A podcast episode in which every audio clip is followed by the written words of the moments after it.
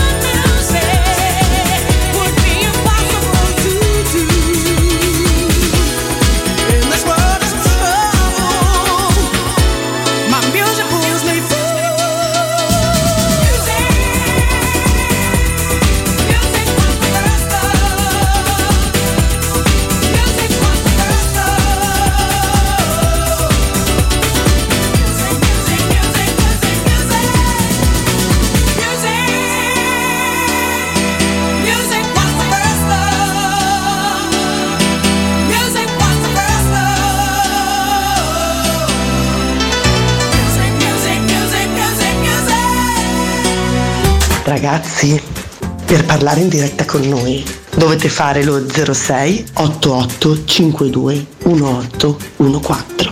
Se siete un po' pigri potete mandarci un testo o un audio su WhatsApp al 342 79 12 362. Dai, vi aspettiamo.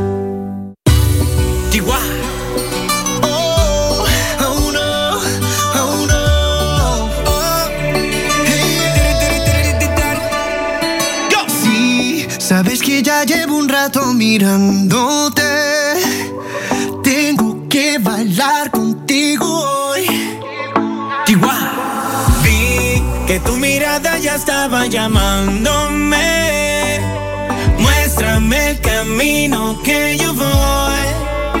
Oh, tú, tú eres el imán y yo soy el metal. Me voy acercando y voy armando el plan. Solo con pensarlo se acelera el pulso. Oh yeah, me está gustando más de lo normal. Todos mis sentidos van pidiendo más. esto hay que tomarlo sin ningún apuro. Despacito, quiero respirar tu cuello despacito. Deja que te diga cosas al oído, para que te acuerdes si no estás conmigo.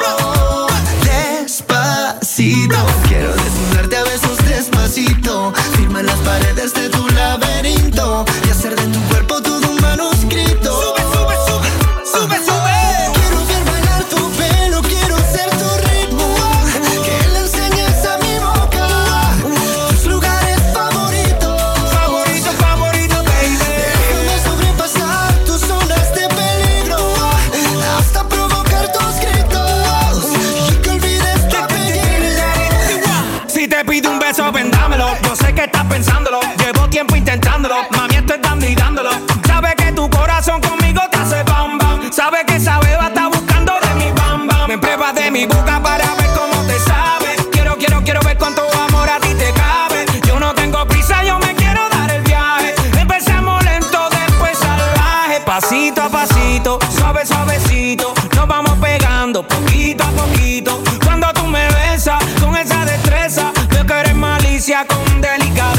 Pasito a pasito, suave, suavecito. Nos vamos pegando poquito a poquito. Y es que esa belleza es un rompecabezas. Pero para montarlo aquí tengo la pieza. Oye. Despacito, quiero respirar tu cuello despacito. Deja que te diga cosas al oído para que te acuerdes si no estás conmigo. Despacito, quiero desnudarte a besos despacito. Firma las paredes de tu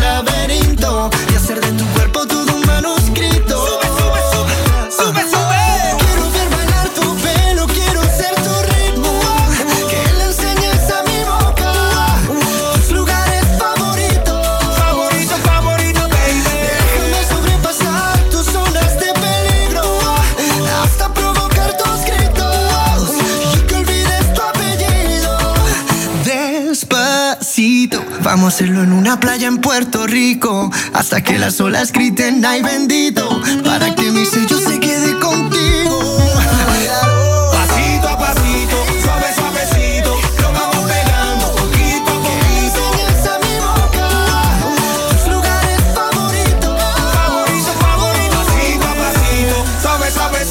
Entriamo così, pasito pasito, despacito, signori. Ma partiamo subito con le belle notizie. Ce n'erano di belle, di brutte. Partiamo subito con le belle. Stasera, stasera. Emanuele Sabatino non sarà dei nostri, ma per un bellissimo motivo. Sta nascendo, signori. Stiamo dando l'erede all'impero. Stiamo dando il futuro a Teleradio Stereo. Nuove voci per la radio. Insomma, Emanuele è vicino alla sua e felice consorte in questo momento. Speriamo magari di dare anche la notizia, chi lo sa, tante volte in diretta. Siamo qua, noi avevamo concordato, lo vedete. La puntata con il nostro grandissimo a. Zaccagna. Akuma patata a tutti, ragazzi. Ah, come? Akuma patata. Akuma patati. Proprio col botto.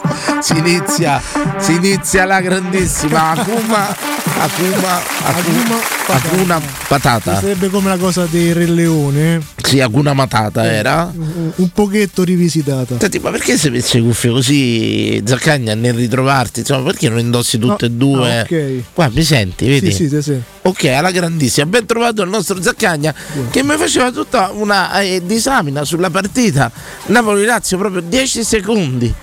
10 secondi prima di entrare in diretta mi facevi soprattutto Toccato- parla al microfono, lo- non parlare con me, stai parlando alla gente che adesso Zaccagna ormai c'è una certa esperienza. Sì, sì, non sì. sono più ammessi insomma margini, emozioni, distrazioni, cose varie. Voglio dire, andiamo, ormai vai di tuo. Sì, sì, Presto sì, arriveranno delle offerte secondo me da Meno parte di altri channel, di altri network. Ora mm, mi, mi rifà il discorso su questo Napoli-Lazio, vi do la notizia, la Lazio è andata in vantaggio, bellissimo gol di Vesino due minuti fa, Zaccagna, eh, non bene questa cosa. Beh, guarda, io ho sentito dice, in settimana che i napoletani cioè, si sono parecchio lamentati perché il comune ha tolto la statua di Maradona. E stata una Madonna, benissimo. è stata tolta e quindi parecchi avevano paura che, che portasse La maledizione, la Eh, iattura eh, proprio. Sì, purtroppo sì. Ecco, questa cosa è incredibile. Zaccagna che mi ha dato questa notizia che anch'io, anch'io avevo, diciamo, non tralasciato, proprio non visto. Sì. E, eh, però tu che hai fatto, Zaccagna? Nonostante tutto ti giochi? E io mi sono giocato là, ho puntato 20 euro sulla Lazio. Però, Ah, però ma come sulla Lazio? Aspetta, Eh, perché capito. se Napoli. Avevo capito che hai puntato su. Aveva puntato sulla Lazio. Sì. no, perché ho Avevo messo. capito il contrario io, che avevi, avevi visto sta cosa della statua? Eh sì, l'ho preso. diciamo, cioè, potrebbe essere che Napoli forse stasera. Mi intop, prima o poi doveva toppare, un po' come all'otto il numero anche, che deve sì. uscire, stai dicendo. Anche sì, perché. ecco, ce l'hai 15 sta giocata a portata di mano? No, ce l'ha mi, mio fratello a casa. Tuo fratello a casa gli chiedi quanto prendi, a quanto è data, un attimo, subito. Ma ha detto il Napoli sta. Eh, la Cioè, puoi chiamarlo in diretta, puoi Ah, chiamarlo in diretta, tutto in diretta, radio live. Abbiamo questa maxi giocata del Zaccagna, ragazzi. Radio Verità che ci dirà insomma lo stato attuale. Siamo al settantesimo. Il Napoli perde in casa con la Lazio. È stata rimossa la statua di Maradona. Uno più uno fa due. Il Zaccagna che fa? Va a giocare un ventello Oh, sulla vittoria dalla Lazio a Napoli. Sentiamo, sentiamo, Ma la giocata sentiamo. da Lazio me l'ha fatta voi? Sembra febbre da cavallo. Ma come no? Ma t'ho detto punta, cioè, sulla vittoria col pareggio, t'ho Metti detto. in viva voce, per favore. Aspetta, ti metto in viva voce. Eh sì, perché Eh, avvicina il microfono. Simo, Che vuoi? in diretta stai, eh, quindi non, non di... eh. Eh, no, eh, Ma io t'avevo detto prima di uscire, giocami. A Lazio o che pareggia o vince. Eh, capirai, ne dici tante delle cazzate. Eh. eh, Vabbè, giustamente, dai, giustamente, buona, non è però. stata Gioventi Sacchi stavolta. Signor Alessandro, buonasera. Buon- buonasera Alessandro Danilo Fiorani, piacere. No, Simone si chiama. Simone. Simone, pia- Buonasera. ciao Simone, piacere Danilo. Cioè, voglio dire, però stavolta il ragionamento c'era del mio Zaccagna, nel Eh. senso, statua di Maradona rimossa. I napoletani sono molto scaramantici. Iattura, Lazio vincente a Napoli, 20 sacchi. Perché non gli hai dato credito, tutti. Simone, stavolta? Perché? Eh, vabbè, magari Non me non è ancora mai finita. Eh, No, finita, non è diciamo. ancora finita, bravo Simone. Eh, ma giocare. prima. Esperienza, tanta esperienza di Simone, tanta esperienza di Simone. Simone, possiamo approfondire questo fatto delle tante cazzate di tuo fratello? Ci potresti aiutare un attimo? Vabbè, non basterebbe la trasmissione, Non, non basterebbe una trasmissione, ma lo sai che ormai lui c'ha il suo seguito, c'ha i suoi fans. Mi dovrebbero chiudere c'è dentro le, le grandi fratelli. Ci siamo affezionati tutti a Zaccagna, veramente, grande esperto di reality. Eh, sicuramente. Arriverà Simone, io ti ringrazio per questo intervento a Teleradio Stereo, ma soprattutto per non aver giocato questi 20 euro. È stato un atto di romanismo il tuo, Simone. Romanismo inconscio, dai. Inconscio, vabbè. Ciao Simo, faccela assunzao Simo. Dai, Simo. Che sarebbe? Fa, fa, faglio No, sentire Zacca, si- dai, faglio sentire Zacca, dai. Assunzio, po po po Assun- Assunzio, po po po Eh, Ciao Simone, svelati i primi altarini del Zaccagna in diretta, signori. Ciao. Che, che Ciao, poteva ci fare? Puoi attaccare, puoi attaccare, carissimo. Prima, prima che magari la, telefona- eh, la telefonata degeneri, ce l'avevamo. La giocata era in canna, illuminato. Uno più uno fa due, bruciato là. Perso una piotta. E andiamo a leggere la notizia. La vittoria della Lazio a Napoli, credo che non so quanto sia data. Chi me lo dice degli amici di Twitch a quanto era data la vittoria della Lazio a Napoli? Una curiosità, insomma, lo stato attuale poi non è finita. Però eh, la notizia era questa: Zaccagna sul pezzo, lo dico apertamente. Statua di Maradona, mai più allo stadio. Sepe, che è stato. Chi è Sepe?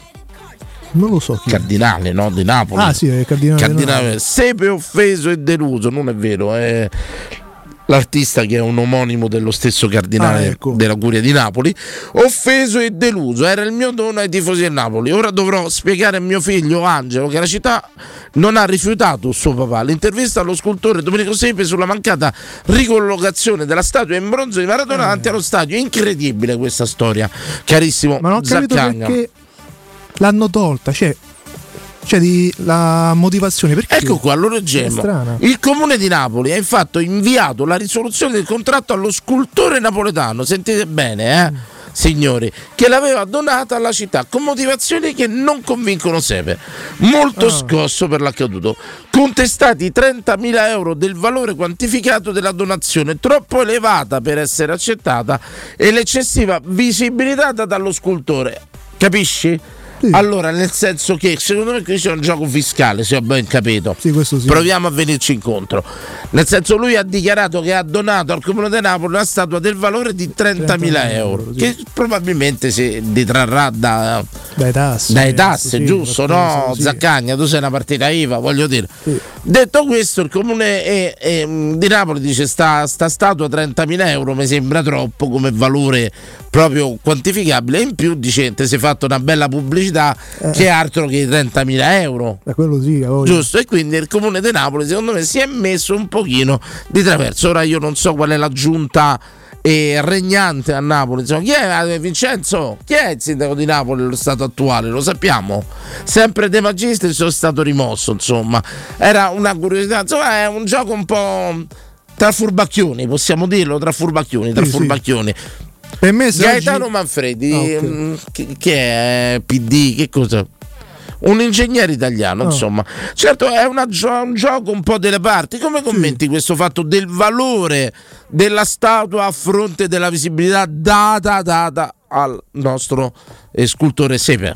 Ma guarda, se 30.000 cioè, eh, Cioè, sta statua in bronzo Sì. può essere detratta eh, diciamo dal 7,30 per un valore di 30.000 euro.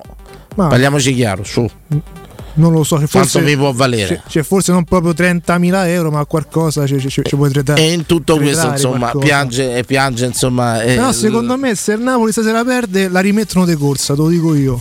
Dici che il comune verrà veramente Sì. accusato e tacciato. Comunque, è una, mani- manifestazioni di è, piazza. è una lettura lucidissima. Io sono sincero, non mi sentirei mai di ribatta sta cosa che rimuove quella statua su un campionato così lanciato per fini burocratici o semplicemente di interessi, insomma. E magari Sepe è stato un po' così paraculetto, possiamo dirlo.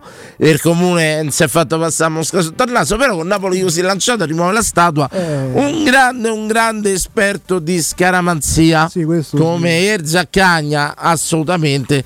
Se non che stai seguendo mm, i social, i cosi reality, Sì, sta un attimo. c'è questa diatriba all'isola di famosi tra mm, Ilari Blasi e quel ragazzo che fa il presentatore, l'hai seguita? Alvin. Sì, lui, bravissimo, No, bravo. La, la diatriba non l'ho sentita, però stavo, stavo vedendo che, che, quest'anno ci stanno delle persone che fanno un'altra, cioè una radio. Infatti, quest'anno stranamente seguirò l'isola dei famosi. Che voglio vedere che succede. Cioè, questi vedere. ragazzi fanno una. Cioè, che succede? Le persone fanno. Ci stanno delle. C'è, c'è il pomeriggio, io sento c'è un'altra radio. Sento, Sì, so eh, cioè, dire, lo posso ma, dire ma lo possiamo dire, ma figurati, Ah, ma perché dovresti sentire noi che ti invitiamo?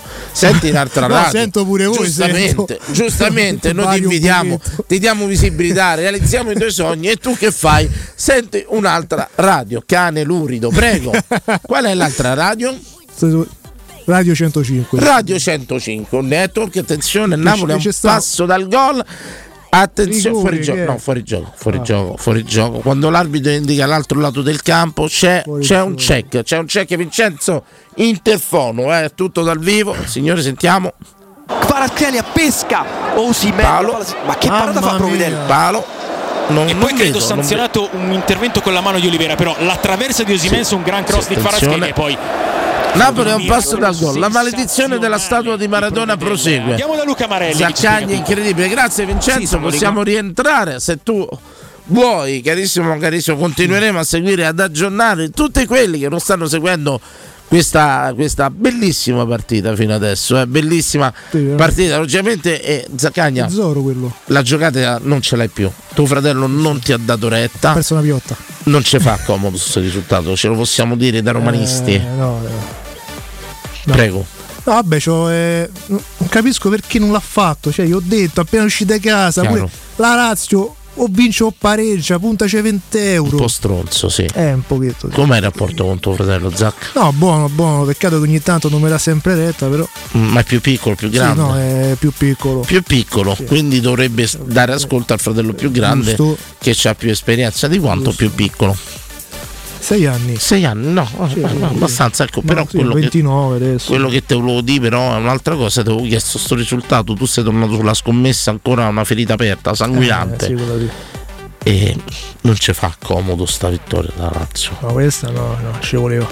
No, eh, non è Beh. finita, però possiamo commentarla, facciamo radio. Sì, pu- può essere che c'è un pareggio alla fine, può essere. Un pareggio alla Perché fine. chi ne sai, magari una botta di fortuna alla Certo. fine, non lo so. Certo, speravamo tutti, però visto ormai che il Napoli era andato, Eh, però il problema è là può essere. Una volta che sei partito, ci si sono rilassati. pensi che, che non ti fermi più. Hanno pensi. 6-7 jolly, si possono giocare serenamente. Sì, diciamo. può essere che a un certo punto inciampi le perché sei troppo sicuro sei. Ci può essere un interesse champion per eh, il Napoli, secondo te? Penso Diciamo un po' accantonare il campionato e seguire questo sogno Champions. No, stanno, vanno dritti sul campionato. Dritti sul campionato. Champions il prossimo anno, lo dico io. Rimane sta cosa però di tuo fratello che non, Non l'ha giocato. giocato 20 Benissimo.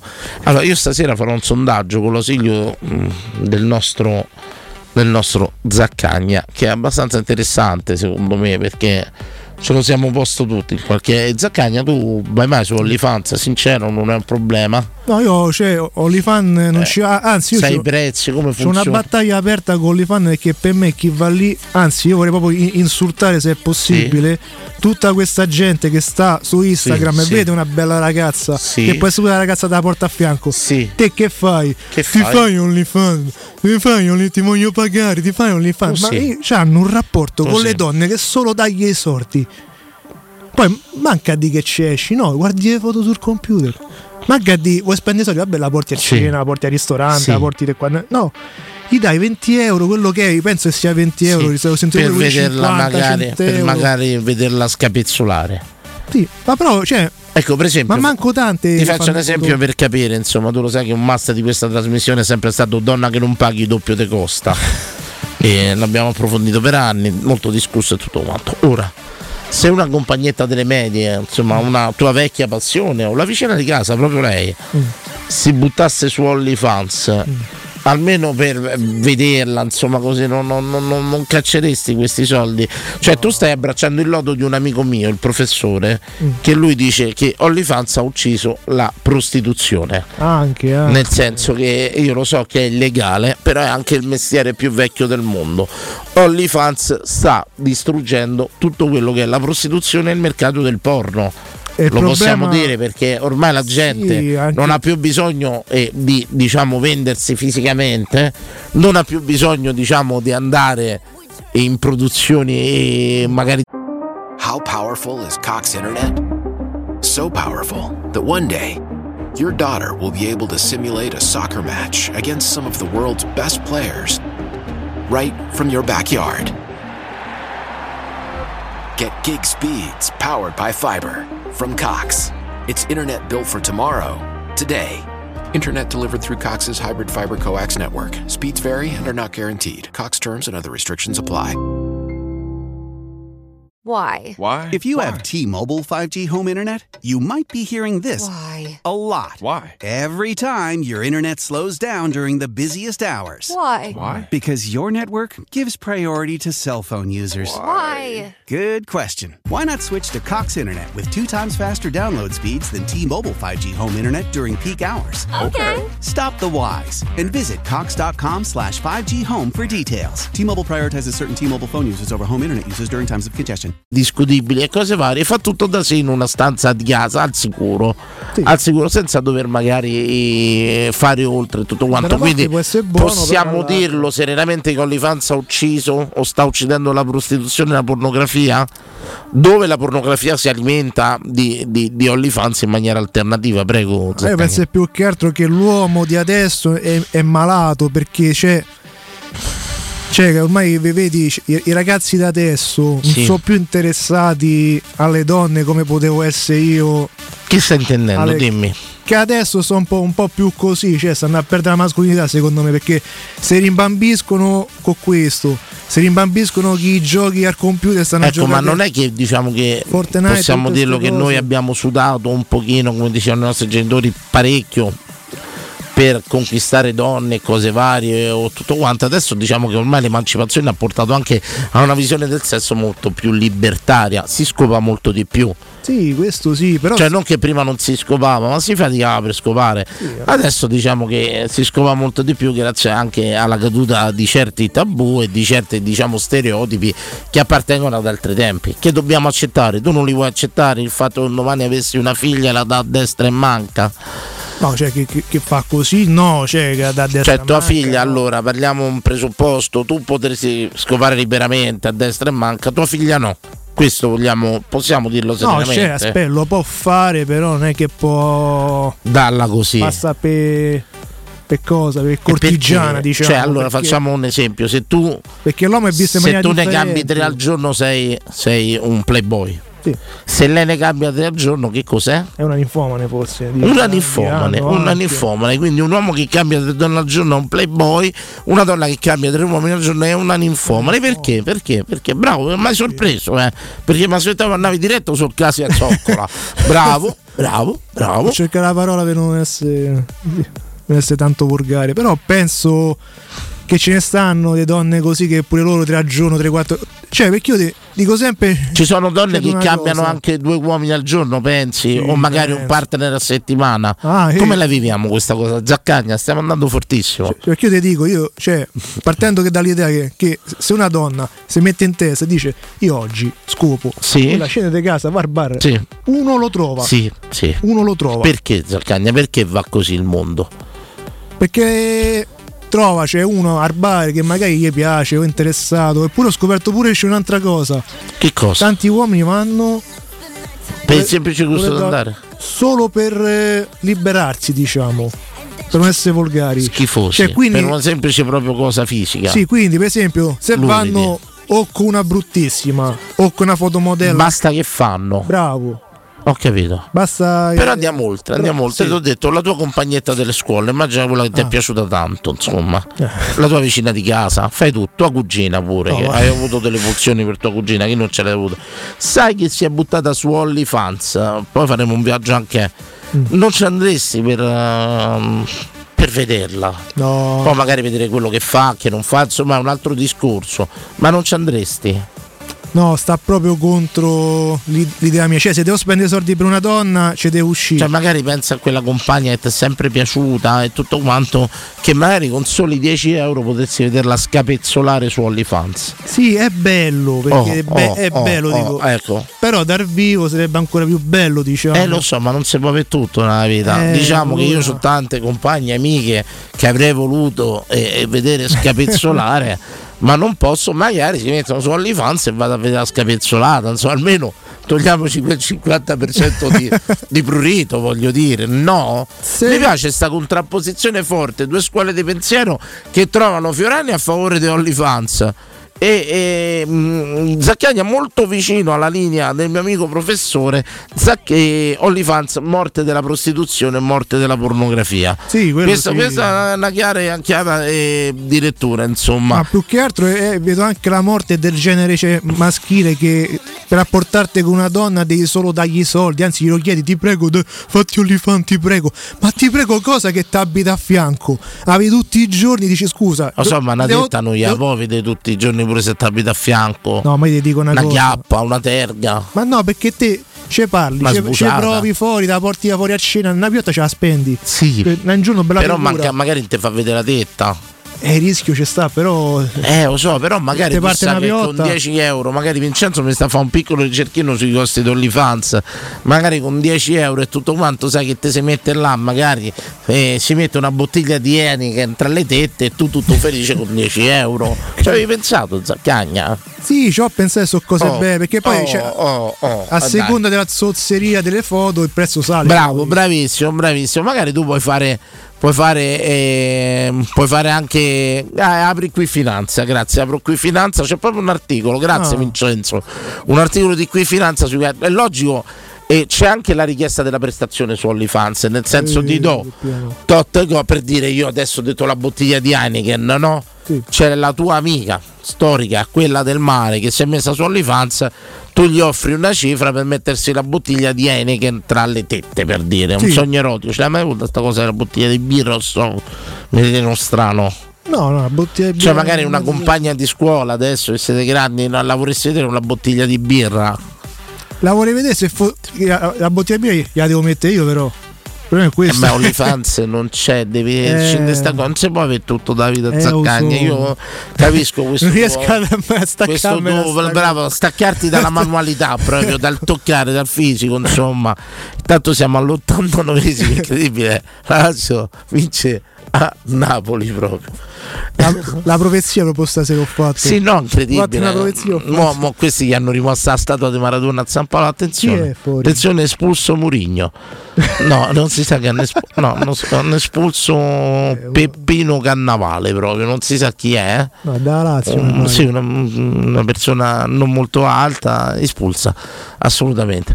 Bene, perché eh, oggi lanciamo questa storia sul fatto di OnlyFans? Perché è un discorso che eh, coinvolge tante tante persone. Poche sere fa, credo martedì scorso, abbiamo visto una bellissima intervista tra Michelle Anzichero, Unzichero, te, eh, e Belen Rodriguez. sì. E Belen Rodriguez. Belen Rodriguez è proprio il top, penso. Ti stai citando Sa- vedendo le immagini? No, no, cioè, ti dico solo. Allora, cioè, a me Luci- Sì. Luziker non mi piace. Non ti piace? Non mi dice niente. Come mai? bel- Come mai? Non mi dice niente, c'è proprio l'aria che non mi piace. Cioè, poi se, ride sempre un po' così. Ecco, mi sta un ecco. po' antipatica. A te ti piace la donna un po' incazzata, un po' seria? No, però c'è, per esempio, c'è Belen sa mangia e se, se la. Bene, proprio- bene, quindi già abbiamo affrontato questo problema. A un certo punto, durante l'intervista, Belen Rodriguez chiede a Michelle Mm. Hunziker, dice ma tu ci andresti su OnlyFans? Michelle Hunziker molto sinceramente dice guardate se, se ci avessi problemi economici non farei problemi ma nel senso che non è che una si mette su OnlyFans deve forza fare la cosa della bottiglia che ho detto io No, no? no, può fare tante ci capiamo cose. fare tante cose vuoi mostrarti Cucina, intimo, bravo fare. tutto quanto sta a te e loro hanno affermato insomma dice io Michelle Hatzinger ha detto io mi ci metterei tranquillamente se avessi bisogno e anche Belen Rodriguez diciamo a seguire non, non ha disdegnato il fatto che anzi mettersi su, su OnlyFans farebbero un sacco di soldi Mamma ragazzi. mia. parliamoci chiaro eh, due pezzi di donne famose così bellissime e tutto quanto da là nasce la domanda. Nasce la domanda che può ri- eh, ricalcare persone famose ma anche un vostro desiderio personale la moglie di un vostro amico vostra cugina una compagna di scuola. C'è una persona che nell'eventualità finisse su OnlyFans voi paghereste per vederla? Una. Potreste aprire 100 parentesi. Ve ne chiedo una. Zaccagni ho il tempo di pensarci cerco di non proprio di non farti proprio cogliere dalla vaga- valanga radiofonica però stasera la domanda è questa che nasce da questa intervista che ha un po' scosso le anime perché pensare alla Hutzinker pensare alla Rodriguez su OnlyFans magari insieme se ne Eh, pensa insieme su un barca- divano Una barca dei soldi farebbero. Una, una valanga che di gli soldi. chiederesti Zacca? Io. a loro due così sedute su un divano OnlyFans che gli chiederesti? Baciatevi. Baciatevi un bacio fatevi saffico. baciare sì una limonata. Sì, quanto offriresti per un bacio? Ecco, ecco, eh, per esempio, la, cosa, Ilari Blasi è proprio. Ilari Blasi, stai toccando un terreno minato. Ah, ecco, zitto perfetto, no, no, no, continua, continua perché mi fa audience. Ma sentite che vi ho organizzato anche per te, carissimo, carissimo eh, Zaccagna, quando vai in giro per lavoro la notte, da Ottavio a Re di Roma. eh, parliamo di Ottavio, paninoteca con cucina. E, e Ottavio Re di Roma vi propone, sentite bene, polpette, panini tradizionali e gourmet. Tutti i piatti della cucina romanesca in un panino, avete capito? Loro fanno pollo coi peperoni, trippa, lingua e baccalà nei panini. Signori, la cucina romana da portare via, da degustare sul posto, un posto sano, completo, veloce e romano. Aperti dal lunedì al sabato da mezzogiorno e mezzanotte, quindi pranzo, aperitivo e cena al civico. 6 di Piazza Re di Roma, vedete una scritta gialla, Orfeo, è facile, lo vedete subito. Ottavio Re di Roma, la paninoteca dei romani, andateci.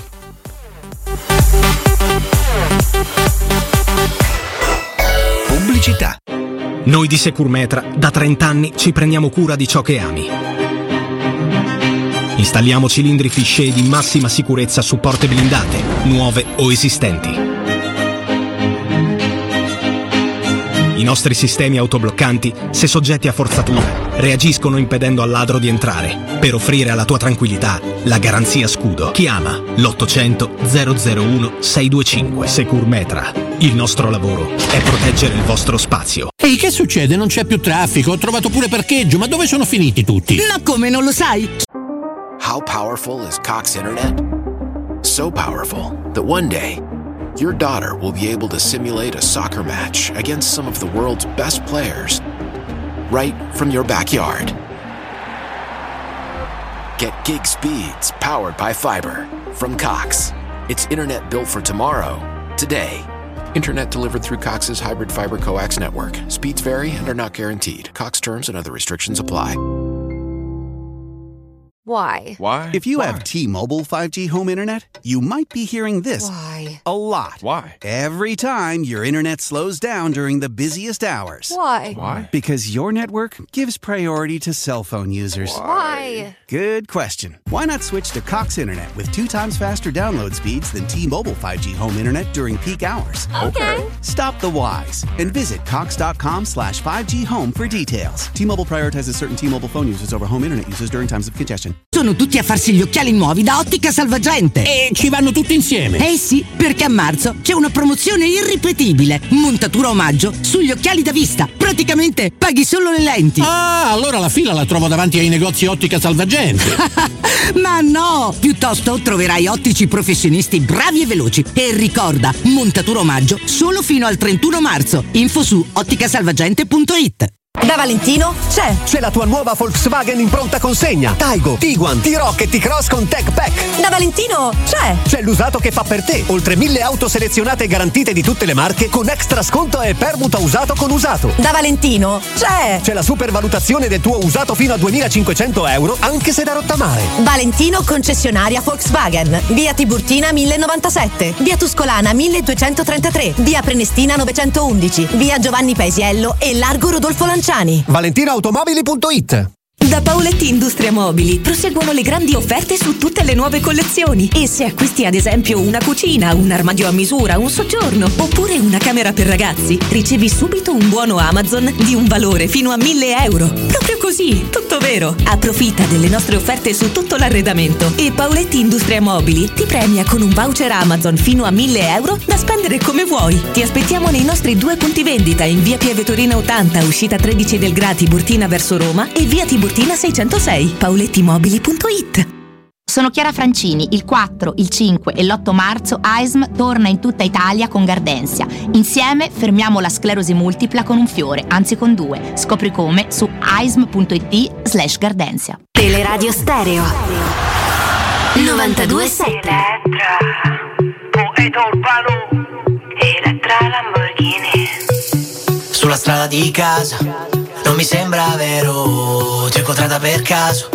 Ma nel caso non credo Quante cose da dire. L'importante è capire Se vieni tu da me O vengo io da te. È solo un gioco Che dura troppo poco. Il tempo di una foto Scherziamo con il fuoco. Bailando il toro loco Chissà se dopo Tu vieni qui da me. Vedrai che il cielo non ci trova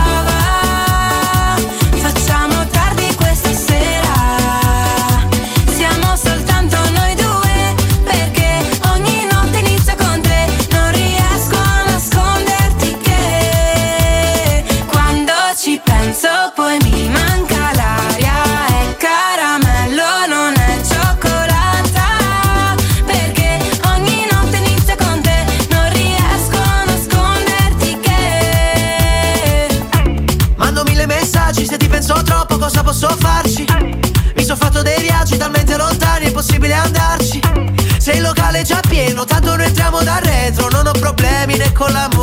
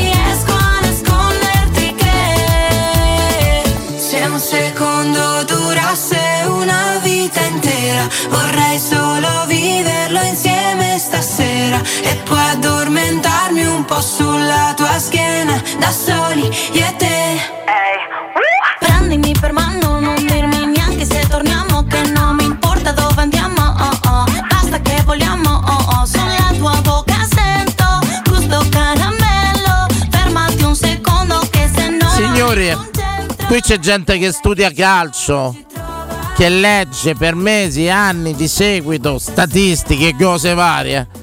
In una sera di marzo arriva il Zaccagna a Teleradio Stereo e dice Danilo, signore, stasera la Lazio va a vincere a Napoli. Eh, noi perché? Perché?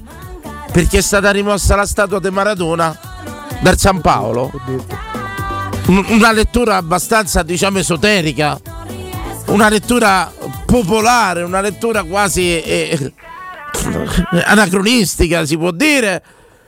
E invece lui, Fantascienza. signori, 20 euro sulla sconfitta del Napoli in casa con la Lazio solo perché perché è stato rimosso dal comune di Napoli la statua di Maradona.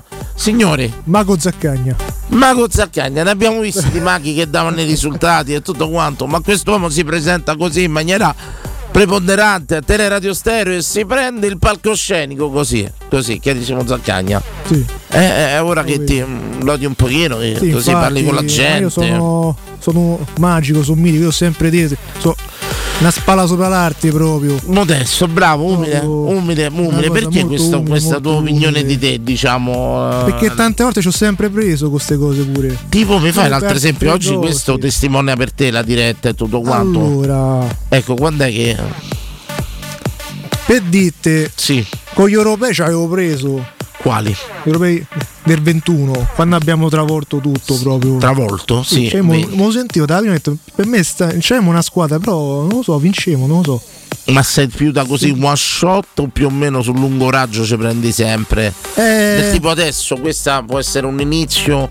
Napoli ha giocato il primo, il primo come potremmo dire, il primo pupazzetto, il primo soldatino. oggi. inciampata potrebbe essere. Così, così. Potrebbe risentirne, potrebbe risentirne. Penso tocca vedere la prossima domenica. Se pareggia o perde la prossima, ha pesa la pezza. Se continua a vincere, Bene, si è un'analisi interessante, alternativa. Se, se- se continua a perdere, ha preso la pezza, se continua a vincere, non l'ha presa. Non l'ha presa. Ma torniamo al sondaggio di serata. Che era Zaccagna? Parliamone. parliamo. Olifan. Da cosa nasce? Da come nasce? Se- È nato col servizio delle Iene che sarà fatto con con Belenuzzi, che è Belenuzzi, che Belen con Ben Uzzi, Rodriguez. È una un crasi mashup. proprio quasi tutto quanto. Un mashup bravissimo. Sei Eh, preso dalle cosce della Belen, Belen. Vedo che guardi il video e ti Eh, impalli. Sì, è bella, dai. È ti impalli, eh, ti stai impallando, No, continui no, a no, impallarti. no, ce la eh. faccio tranquillamente, ce la Benissimo, benissimo. Quindi prego, prego, Zaccagna, questa niente. intervista alle Iene. Eh niente, stavamo parlando se volevano se favorevoli a, a, o, o li fanno o meno. Ecco, Vincenzo, se te va, ma un minutino, la vogliamo far sentire questa intervista? Bene, intervista Eh, questa. tutto qua. Non l'hai sentita, Non ma l'hai sentita. vista da quello che ho capito. Che succede? Ve la racconto io. Insomma, Belen chiede alla Uzzi che se farebbe OnlyFans, la Uzzi dice: Ma brutta Siamo economicamente. Ne ci metto, insomma. Sono appena arrivata in Italia. Senti, Non ho i documenti per restare qui senti. e non riconoscono il mio diploma. Non riconoscono. Per rimanere devo ricominciare le superiori. Ho 17 anni e Senti. i miei compagni di classe ne hanno 13. 16 maggio, Milano. Sto per salire sul palco Queste per condurre il loro, mio programma. infanzia difficile, In sala ci sono ok. più di 500 Genitori persone. Sono separati, alla fine arriva che questa quando domanda, mi vedranno usciamo, usciamo Vincenzo così e questo lato così patetico insomma eh, Tutti ci dà strada, eh, figurati tutti- se era no eh, figurati se oh, guarda c'è una buona famiglia mi ha detto culo e viva e viva e viva Eh, non dice mai nessuno. No, quello. no, tutto quanto, sono arrivato a strada, tutto quanto. solo io c'ho avuto culo, mi hanno messo in televisione nel 2008 tranquillamente, da là, insomma, perché? Perché conoscevo il parrucchiere dell'editore, pensa, senza fatica, c'era una famiglia normalissima, c'era un lavoro tranquillamente, ma questa è stata una eh, miserrima botta di culo e basta, insomma. Zaccagna, allora, OnlyFans, abbiamo chiesto alla gente se volete chiamarci perché vi iscrivereste a OnlyFans? Una persona che può essere una conoscenza, un personaggio famoso, che può essere la moglie di un vostro amico, che può essere una vostra compagna delle medie. Ci avete un pallino per cui paghereste, andreste su OnlyFans? Zaccagna, sei tu a aprire questa condizione, questa situazione, perché un uomo come te che si è palesato anche vecchie maniere, nel senso che non capisci questo mercimonio del corpo. Lo possiamo dire, non lo ammetti. Eh sì, è veramente. No, più che altro lo vedo poco maschile. Cioè, l'uomo ci deve provare che la donna non è che deve pagare, ti Bravo. pago, ma scene pietoso. e anche visto. superare certe diciamo reticenze della donna, non sempre dare ragione alla donna, insistere, insistere, insistere. Ma insistere fino. Fino cioè, termine di legge. Sì, ecco, eh. Termine di legge, Se, vediamo se la bene. buca 3-4 volte, lascia perdere. Giustamente, Non è- non insistete, insomma. Sì, sì. Prendiamo una bella diretta, pronto? Buonasera Danilo. Buonasera. Zaccagna. Buonasera, buonasera. Vedi, vedi la gente. Zaccagna, io sono il lama, lo sai che fa il lama? Sputa? Bravo! Mazza, non mi aspettavo questa reattività. Comunque, Zaccagna, ehm, c'è stato un evento recente, però io non credo che tu su due piedi sappia chi è Francini Chiara, lo sai?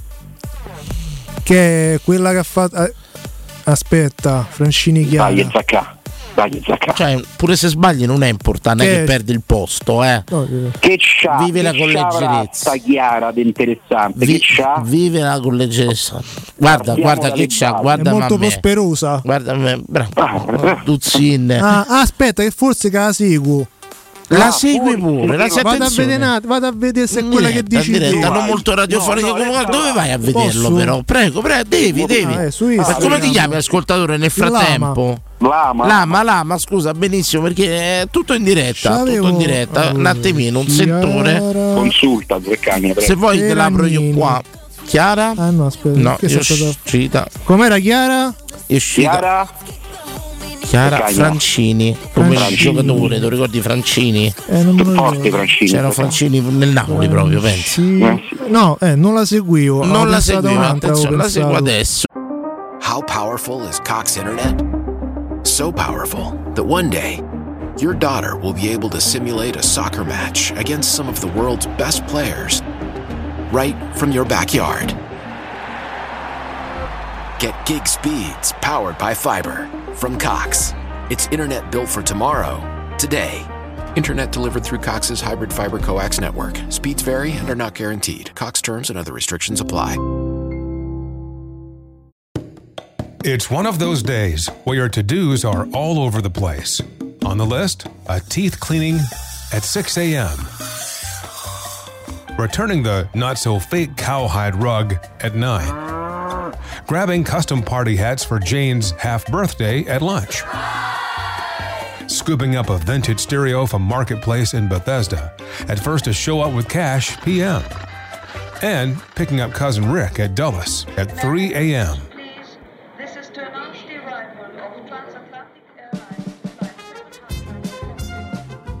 Zip if odd errands at odd hours. With Zipcar, you can book cars near you in DC anytime you want, with gas included. Which makes days like this, well, just another day. Join and drive in minutes at zipcar.com.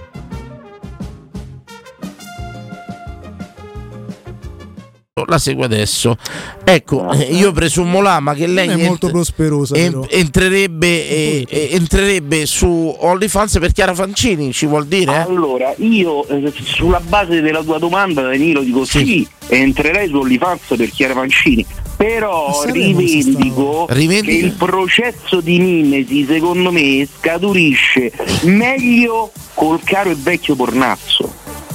Perché là stai con lo schermo, con lo schermo fai cioè te guardi, lei te- non- poi non lo so se lei te guarda, io non ci sono mai OnlyFans. No, no, no, no, no, non c'è. Tu ci Diciamo. sei andato su OnlyFans? E ve lo spiego io, ve Allora- lo spiego Ah, io. ok, prego. C'è un'interazione, eh, c'è un'interazione tramite una chat laterale dove, dove in questa chat poi si fanno delle offerte in denaro per chiedere delle cose. Si paga pure Del per, tipo per parlare con lei, eh. Sì, si paga sì, un extra in sì, più, sì, si sì. Cioè ci sono delle offerte in denaro per chiedere delle cose, non con lei. Attenzione, non andiamo, lei non c'è. No, è si un desiderio dell'ama, chiarissimo. Quindi si può fare anche, diciamo, un'offerta in denaro per interagire con lei, non a voce, non così, però dici se 10 euro e lei ti ringrazia, ringrazio l'ama. Per esempio, però voglio offrire 100 euro. Che, che chiederesti alla Francini per, chi- per capirci? Se mai Eh, guarda, finisse su OnlyFans. bottiglia, salami, frutta, verdura, diciamo Mercato. ci da divertirsi. Però, però Danilo, io c'avrei la chat a disposizione, cioè io devo scrivere in chat nel frattempo. Sì, sì, assolutamente, assolutamente.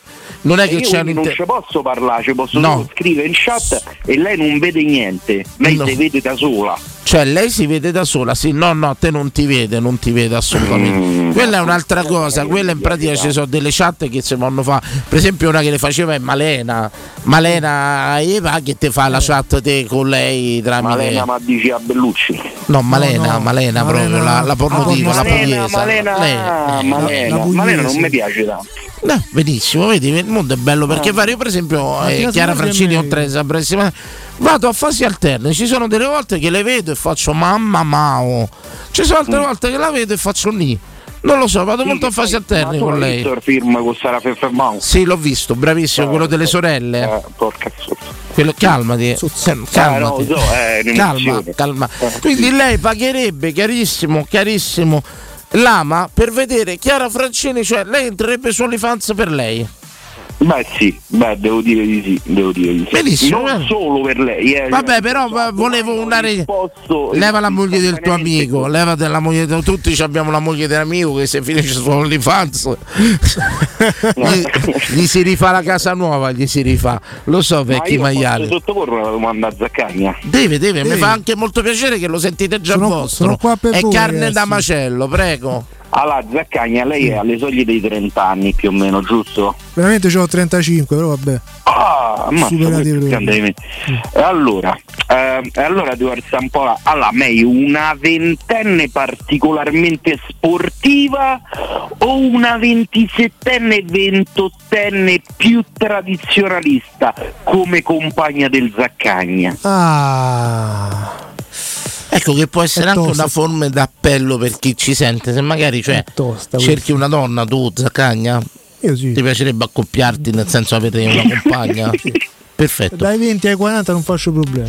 42, 43, 40, niente. non faccio prigionieri. Cioè 35 anni, cioè oltre 40 no. No, cioè li faccio dai, dai- da 20 in poi, pure 45, 50, va bene. tutto, 50, più o meno. insomma, Cioè, proprio Fino, si fanno prigionieri. fino al limite del Tenaledi, diciamo, via. Sì, finché, finché a regge, ecco. Eh. finché non c'è un crollo. finché non c'è un crollo. Mm, molto bene. Zaccagna, finché regge, finché trattiene, diciamo, via. Allora, andiamo, andiamo. Zaccagna, senti Zaccagna, l'amo, prego, prego. l'università? No, no, io all'università no, no. No, no. No, no, no. lontano. No, l'università no. Avrei voluto, ma. No, perché è piena, è piena l'università, eh? Sì, sì, sì, lo so, anzi ce l'ho, l'ho frequentate Anche, cioè, certe. così anche per passeggiate, non, Università- non faccio assolutamente riferimento allo studio. No, no, sì, lo so, ma infatti con un amico che, ci- che ci andava dall'università, che andava appresso a lui e ho conosciuto de- delle ragazze, quindi non è che. Certo, te, fre- te- te- te fingevi un praticante. un Ma anche noi dico, no, io non studio, però Sto qua. accompagnato. Vorrei scopare. Sì, non proprio così Più o meno, più o meno, cioè, sì, logico, là, la- la- sì. giustamente. Tutto quanto. Prego, eh, là, ma Ma quali città universitarie ha frequentato? Una sola, più di una, ci dica, Zaccagna. E lui andava. A me non mi hanno mai fatto tante domande. Accendi, andava- accendi la sì. curiosità, eh. bravo, bravo. Poi andava alla Sapienza e ha fatto come tanta gente. È arrivato al quinto, all'ultimo esame ha mollato.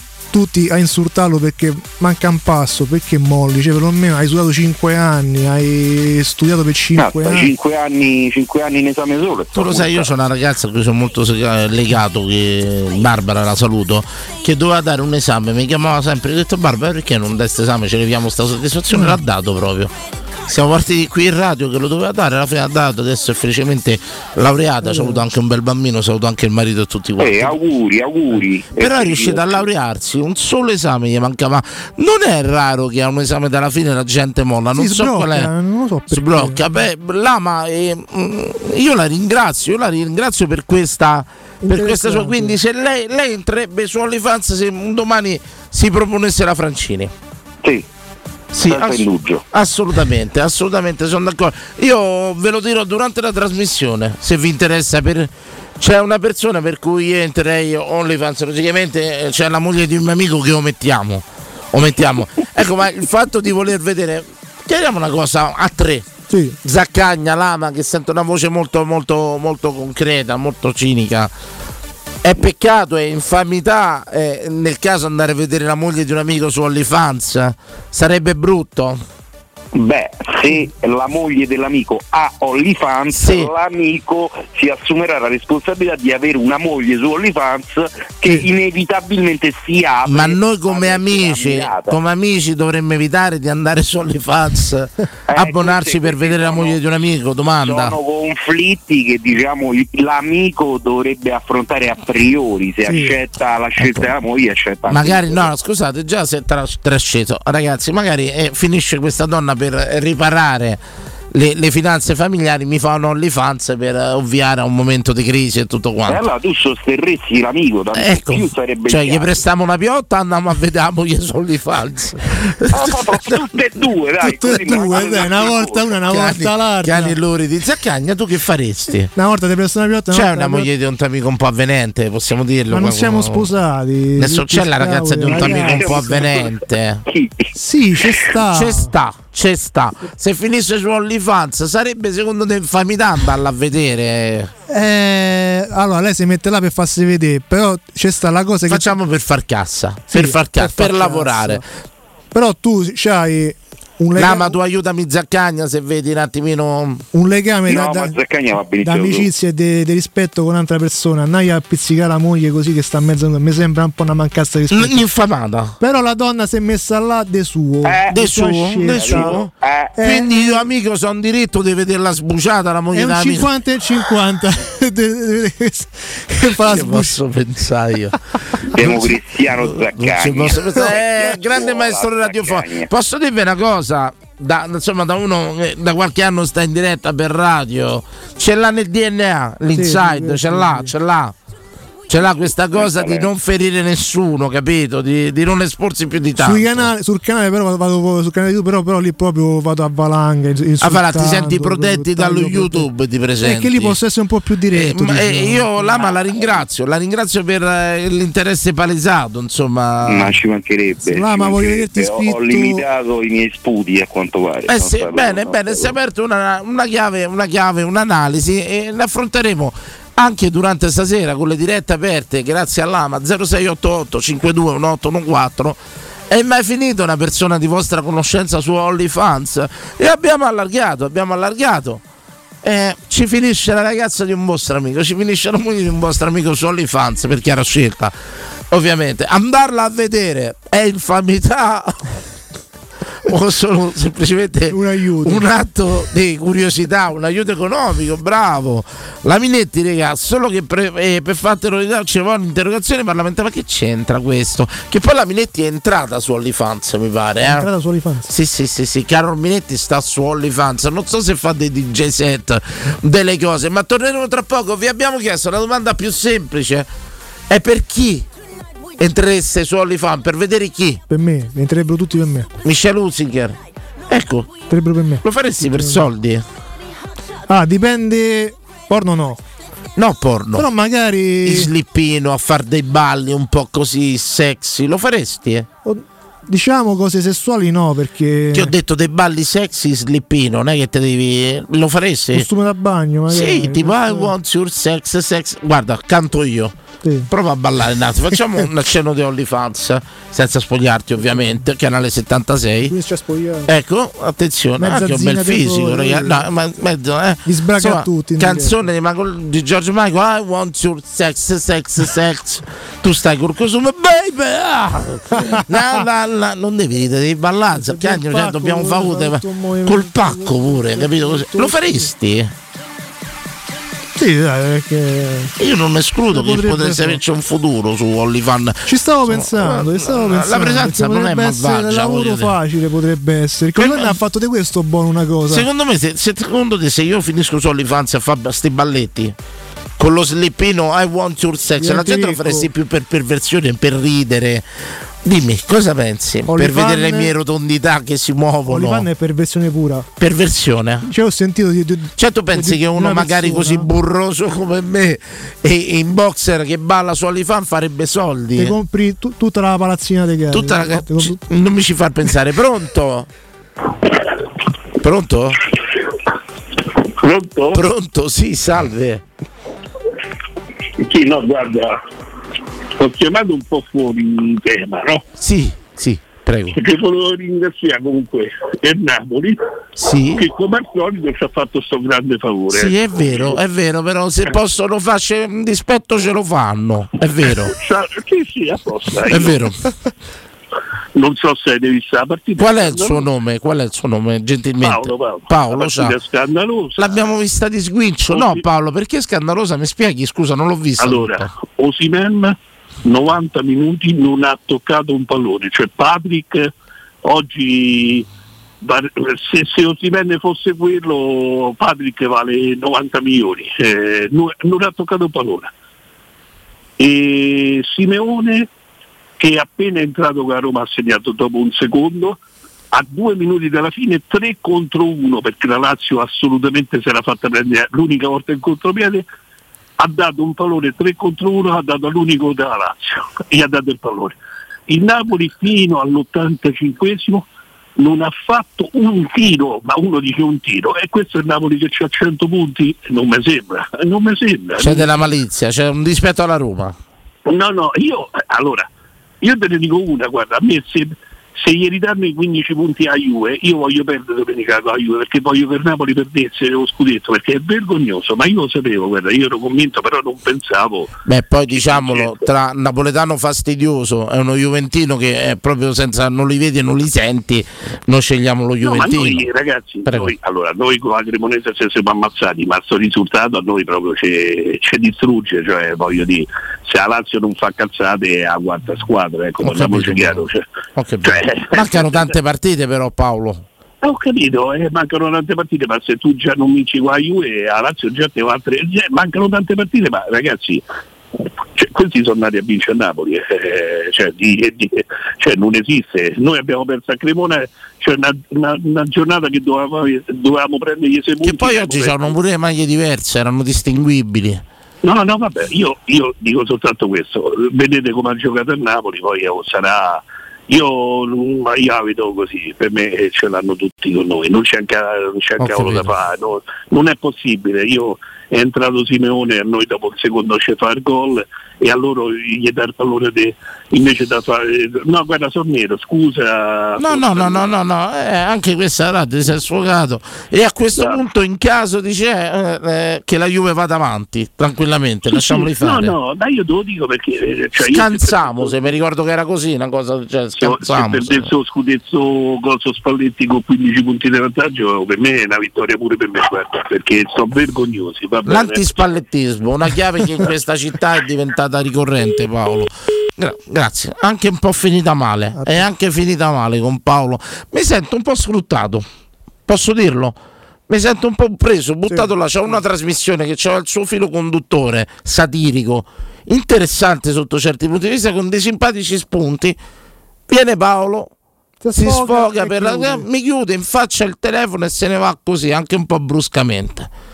Mi sento un po' come quelle donne eh, lasciate da sole nel letto e lui che se ne va. Sono sincero, mi sono sentito veramente così, spogliato della mia trasmissione, usato e rimesso e mi si è rimesso così. Veramente. Sedotto e abbandonato. Sì, Fiorani sodomizzato da Paolo. Ringrazio Alessandro 40 per aver trovato veramente la trasmissione snaturata, distrutta e in più neanche grazie e buonasera. No, lasciato là così come una per strada proprio.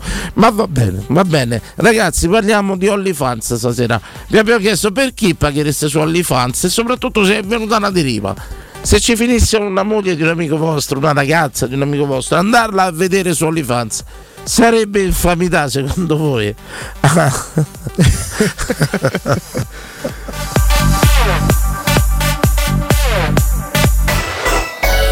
Pubblicità. Devi cambiare gli occhiali e cerchi l'offerta più adatta alle tue esigenze? A marzo Officina Occhiali ti sorprende con un regalo incredibile. Per ogni occhiale da vista acquistato riceverai un occhiale da sole in omaggio di pari valore. Sì, hai capito bene, acquisti un occhiale completo e ricevi in regalo un occhiale da sole a scelta tra le migliori marche selezionate per te. Cosa aspetti? Vai da Officina Occhiali a Ostia, in Viale Capitan Consalvo 35 per la salute dei tuoi occhi e anche del tuo portafoglio. Info promozione su officinaocchiali.it. Alla Coop ti aspettano prezzi bassissimi, una vasta gamma di prodotti selezionati per una spesa ancora più conveniente. Fino al 15 marzo, fesa a fette di tacchino Fattorie Natura 800 grammi a 9,40 euro. Promozione valida nelle Coop e Ipercoop di Roma e del Lazio. È per un design iconico, è per la magia di una ricarica One Touch, è per il lusso di un comfort superiore. Per te. EQA, This is for a new generation. 100% elettrico by Mercedes EQ. Solo da Mercedes-Benz Roma. EQA 250 Premium Plus. Con My Mobility Pass. Il noleggio Mercedes-Benz tutto incluso da 595 euro al mese. 36 canoni. Anticipo 11.900 euro. Salvo approvazione Mercedes-Benz Lease. Mercedes-Benz-Roma.it Teleradio Stereo 927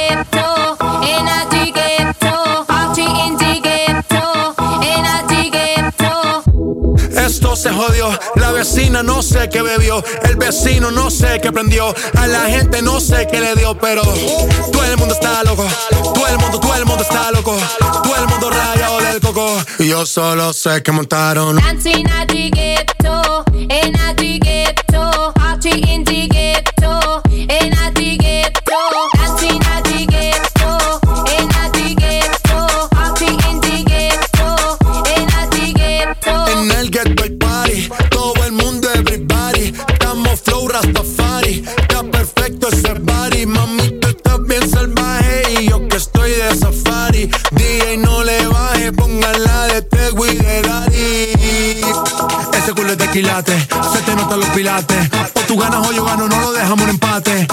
casa fuimos low key, callados sin dar detalles. La gente ya se dio cuenta que montamos la disco en la calle. Ya esto es.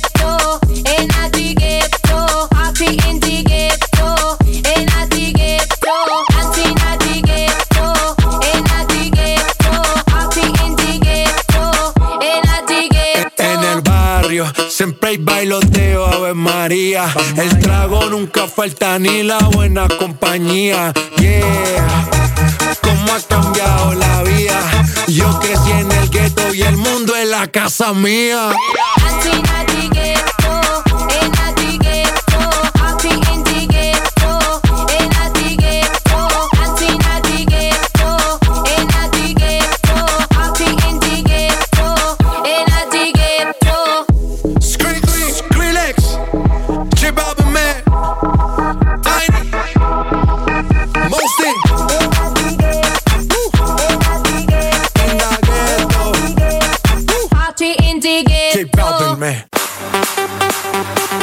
Signori, signori, non sentite la nazichetto, è indaghetto, indaghetto. Assolutamente, ci abbiamo una bella diretta che dice Zaccagni è scoppiato il putiferio. Spalletti che rema contro la Roma. Accusa chiara da tanti anche sui social. eh. Spalletti che fa un dispetto alla Roma. Essere. Insomma, si mettono da parte i meriti della Lazio in questa vittoria a Napoli, ma si parla di uno Spalletti premeditato. Attenzione, gravissimo, gravissimo. Pronto? Buonasera ragazzi, sono Abate Oh, grandissimo Abate, grandissimo. Buonasera, guarda, innanzitutto, eh, ciao, ciao Zaccagni, innanzitutto solidarietà a Danilo, ma non si interrompe in emozione così, stai, portando avanti una trasmissione magistrale, mo qui parliamo da Lazio che fa a Napoli che fa dispetto a No, Roma, ma- ma, qui ma manca elementari. Cioè, Ma che proprio messo là, strattonato, usato lo spazio e buttato là. Sì, sì. veramente, sì. No, veramente ti ha quasi stuprato, dai, Cioè, sono- psicologicamente una cosa un po', non è un stato psicologicamente, sì, è stato brutto. solidale al conduttore. E poi complimenti a Zaccagna, cioè, secondo me si può quasi licenziare Emanuele, cioè, lo sì, sta sì. Sostituendo alla Possiamo dirlo, non è stato mai fondamentale in questa trasmissione, ma oggi ci stiamo accorgendo che addirittura è sostituibile facilmente. Ma prego, Zaccagna. Potrei dire Zaccagna sì, Sabatino no. Ecco, Zaccagna tra Sabatino e Timpalo, chi faresti fuori? Tra i due, scegliene uno da buttare giù dalla torre e prendere il suo posto. Vabbè, per- Timpano, Timpano, Timpano, ti odiava, Timpano, ricordati? Sì, sì, mi Assolutamente. ricordo. Timpano Anzi, non anzi. Timpano posso dire c'è, c'è una cosa, io sotto dicembre ero andato in giro per fare di, cioè di regali di, di Sì. Natale così. Sì. Ho acceso la radio, stava Timpano che parlava da auguri di Natale e allora che ho fatto? L'ho chiamato, sì. gli ho fatto l'auguri, la prima cosa che mi ha detto chiudi il canale. Chiudi il- sempre con sto pallino chiudi il canale. Sì, ma-. Io ho visto, lui, lui c'ha mille persone. Io ce n'ho 8000 e passa. Certo, so, Ci- ti soffre, eh, ti eh, soffre, è palese, soffre, è palese. No, non ti dimenticare che Timpano ti boicottava Zaccagna, Sì, lo sì, sì. sappiamo. Tarpava le ali. Te È perché là dove, dove, dove io ho visto il talento, Timpano aveva visto un pericolo. Sì, sì, sì, sì. Grande, gra- È eh, s- che, che- che grande frase. È vero, semplice, vero, è semplice, è semplice. C'è persone che vedono talenti e persone che vedono pericoli. È, una- è un modus vivendi differente, differente. Ecco, Abate, ci racconta, cioè, lei entrerebbe su OnlyFans per qualcuno, un personaggio famoso, una compagna di scuola, una moglie di un suo amico. Eh, How powerful is Cox Internet? So powerful that one day, your daughter will be able to simulate a soccer match against some of the world's best players right from your backyard. Get gig speeds powered by fiber from Cox. It's internet built for tomorrow, today. Internet delivered through Cox's hybrid fiber coax network. Speeds vary and are not guaranteed. Cox terms and other restrictions apply. It's one of those days where your to dos are all over the place. On the list, a teeth cleaning at 6 a.m., returning the not so fake cowhide rug at 9, grabbing custom party hats for Jane's half birthday at lunch, scooping up a vintage stereo from Marketplace in Bethesda at first to show up with cash p.m., and picking up cousin Rick at Dulles at 3 a.m.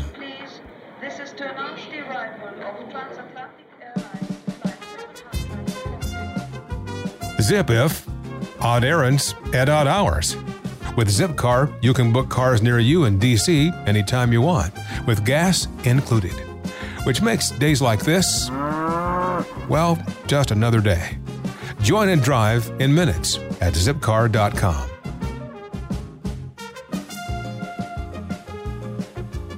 Guarda, non per personaggio famoso, eh, le compagne di scuola ormai sono tutte vecchie eh, eh, galline, ci si fa solo il brodo. Eh, forse per eh, qualcuna, qualche ragazza che ho conosciuto Per le quando figlie viveva a Kiev. Eh beh, ma se so di Kiev sicuramente stanno su OnlyFans adesso. Ma sicuro, sicuro. Eh beh, ma quelle ragazze eh, devono, eh, cioè, devono portare a casa il macinato, no? Ecco, ecco. forse, guarda, ti dico, ti dico, io quando ero lì a Kiev ehm, nel 2009, io andavo a scuola di lingua, andavo tre volte a settimana a scuola di lingua. Per fortuna la mia insegnante, che era una personcina deliziosa, però non era eh, insomma estremamente gradevole, quindi mi concentravo sullo studio, per fortuna. Però una volta lei non c'era e mi dissero guarda oggi non c'è Irina e ti fa lezione un'altra maestra lì della scuola. Certo, Eh, hanno una fantasia che i nomi. Sì, sì, tutte Irina. No, no, Irina. tutta Irina, sì, sì, Irina. Ma perché Irina- sta poca fantasia? Noi c'è i peggio nomi in giro, cioè, voglio dire, prego. Sono tutte, Vabbè, sono poi- tutte Natalia, Natalia, Irina, Cadia, tutte. Benissimo, Tutte benissimo, prego. Vabbè, detto questo, allora arriva questa, entra questa ragazzi, cioè una bellezza, cioè c'aveva tutto. E io sono stato tutta C'aveva la due? lezione. Due tette, due Ah, tette. ecco, giusto, giusto. No, no, c'aveva tutto, tutto. c'aveva Ah, tutto, tutto. Io sono stato tutta la lezione, ma questa che ogni tanto mi spiegava, scriveva qualcosa sulla lavagna, io già me la immaginavo. c'aveva la faccia da bavoso italiano, possiamo dirlo serenamente? eh? Beh, vabbè, insomma, io cercavo sempre di dissimulare. La faccia da baboso, quindi solo. Vabbè, la faccia, ok. Ecco, quella forse è di Cesare ci sarei andato. Ecco, Abate, andiamo oltre, andiamo oltre. Entra una moglie di un suo amico su OnlyFans. Una No, persona per che l'andrebbe a vedere. Secondo lei che No, chiave no, di lettura gli dà? No, no, no, no, no, no, no, non...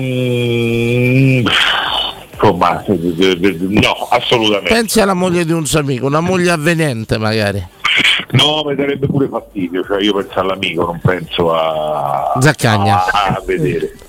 No, penserei all'amico, mi dispiacerebbe. Eh, l'ho detto, pens- No, mi dispiacerebbe no, però perché Cioè, magari per- mi dite d'accordo. Guarda, voglio aprire una nuova frontiera. Per rispetto a lui. Voglio aprire una nuova frontiera. Io non so se OnlyFans vivrà di nickname, non è che devi mettere nome e cognome. Sì, sì. eh. Facciamo così, insomma, lei si chiama Abate Faria Bavo 76 per dire. Faria Bavo. E tutto quanto Abate. Beh, bel cognome, bel Bene, sbavo, sbavo, sbavo. Eh, A un certo punto eh, si mette su OnlyFans e questa sua amica col marito si mettono a fare le cose zozze su OnlyFans. Un'occhiatina gliela andrebbe a dare una scorticatina, una cosina, a vederle. Se è parecchio avvenente che mi piace, sì, dai. Ci andresti, No, finalmente, si sta sciogliendo, si sta Dai, sciogliendo. ma con il che ne me farso, sì, sicuramente. Ci andresti a dare un'occhiata, Zaccagna? C'hai un amico, ci hai pensato? Che c'è, c'è un amico che ha una donna che mi piace Che, eh, che No. andresti a vederlo, insomma, così una sorta di spiata dal buco della serratura, via, eh? Ma magari se si Zozzo, mettono con una bella zozzo. Prego. Magari se si mettono con una bella donna, proprio, proprio non deve essere Così, una un cosa. OnlyFans, abate questo OnlyFans, questa cosa come un po' come i nickname, insomma, no, non lo farebbe, mi dica la verità, abate, eh, si sciolga. No, su, su- su un amico e la moglie dell'amico no, non, me- non sarei proprio Ok, niente curioso. allora è molto abbottonato l'Abate Faria, lo conosce, ecco, un personaggio famoso, chi mi andrebbe a vedere su OnlyFans, Abate? Un approdo su OnlyFans, eh, sì, eh, ce li spendo questi 100 euro, via. 10, 20. 5. Lo sai che non... Non ci credo, non ci credo. Io gli posso, guarda, vi faccio, vi faccio un elenco dei nomi per cui andrei su OnlyFans. Allora, Elettra Lamborghini. No, ma dai. subito, no, no, subito, Barattolo, su, subito. Ma che pure in Bitcoin, Lorella Cuccarini. Per- Bitcoin pure. Pagherei pure con i belli preziosi al comproro sotto casa. Mi dicono scendi al comproro, lascia la catena. Quella. Poi la moglie dell'amico mio. Non posso fare il nome. Non posso fare il nome. La moglie dell'amico mio. Ci andrei, ci andrei, ci andrei, ci andrei, ci andrei. Allora ho detto la Cuccarini, la Lamborghini. Attenzione, ce n'ho un'altra. Siete pronti tutti? Sì. Signori, Asia Argento. No, mamma mia. Asia Argento, pagherei pure per vedere chi fuma la sigaretta su OnlyFans. Così. Te le boccio tutte e tre, te le boccio Tutte e tre. No, la prima bene. no, dai. Mi dice un personaggio famoso per cui entrerebbe su. OnlyFans. Perché Dai, i- eh. I, i personaggi famosi tuoi non so i personaggi famosi miei, capito? Cioè, forse, forse ci sono delle, eh, delle atlete. eh,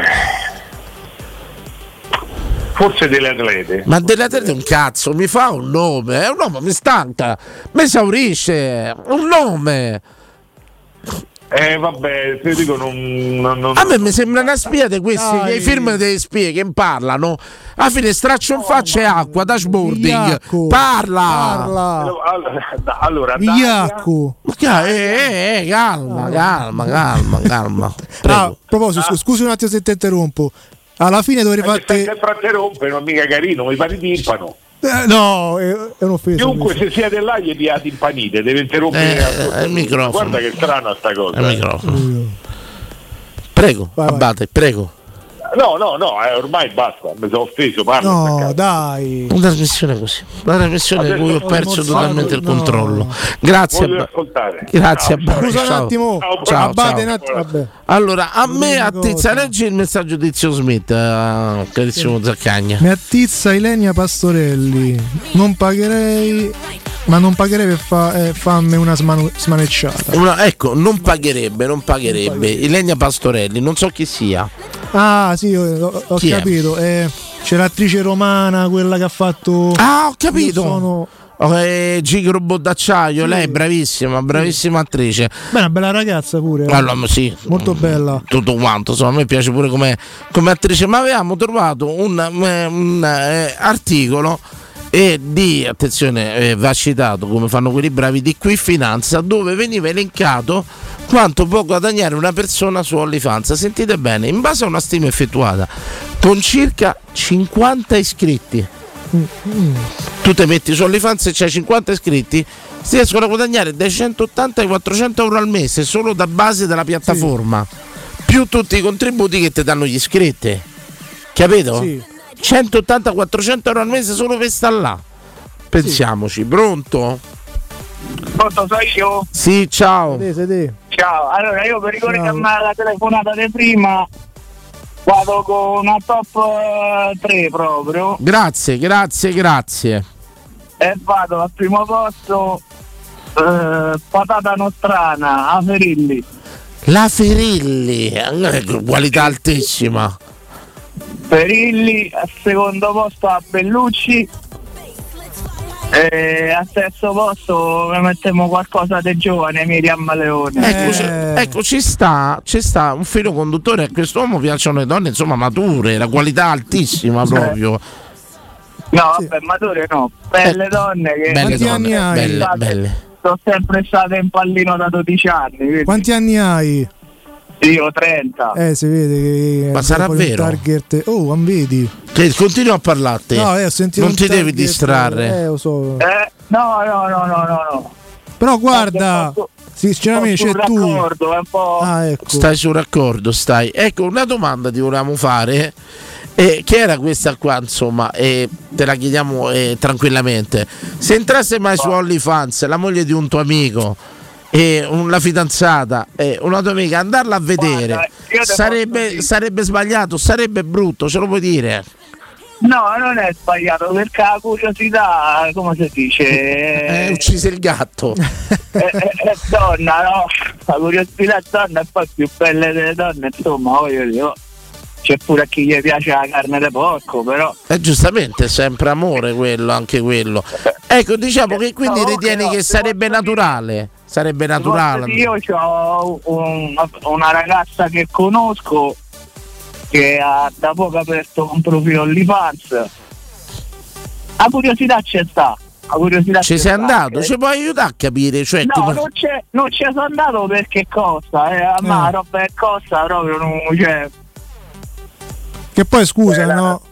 Se la conosci dal vivo, non sarebbe meglio provarci dal vivo che dargli 50 euro così su è, è internet? il problema sì, no, non, è, non è tanto quello perché secondo me ci starebbe pure. Il problema è un altro che comunque so- sono una persona un po' all'antica, so- sono una persona rispettosa de- della persona che ho a fianco. Ah, ho Ah, capito, ecco, giustamente, capito. giustamente. Ah, pensavo che eri Però diciamo che la pulsione eh, ci starebbe ad andare a dare un'occhiata di questa.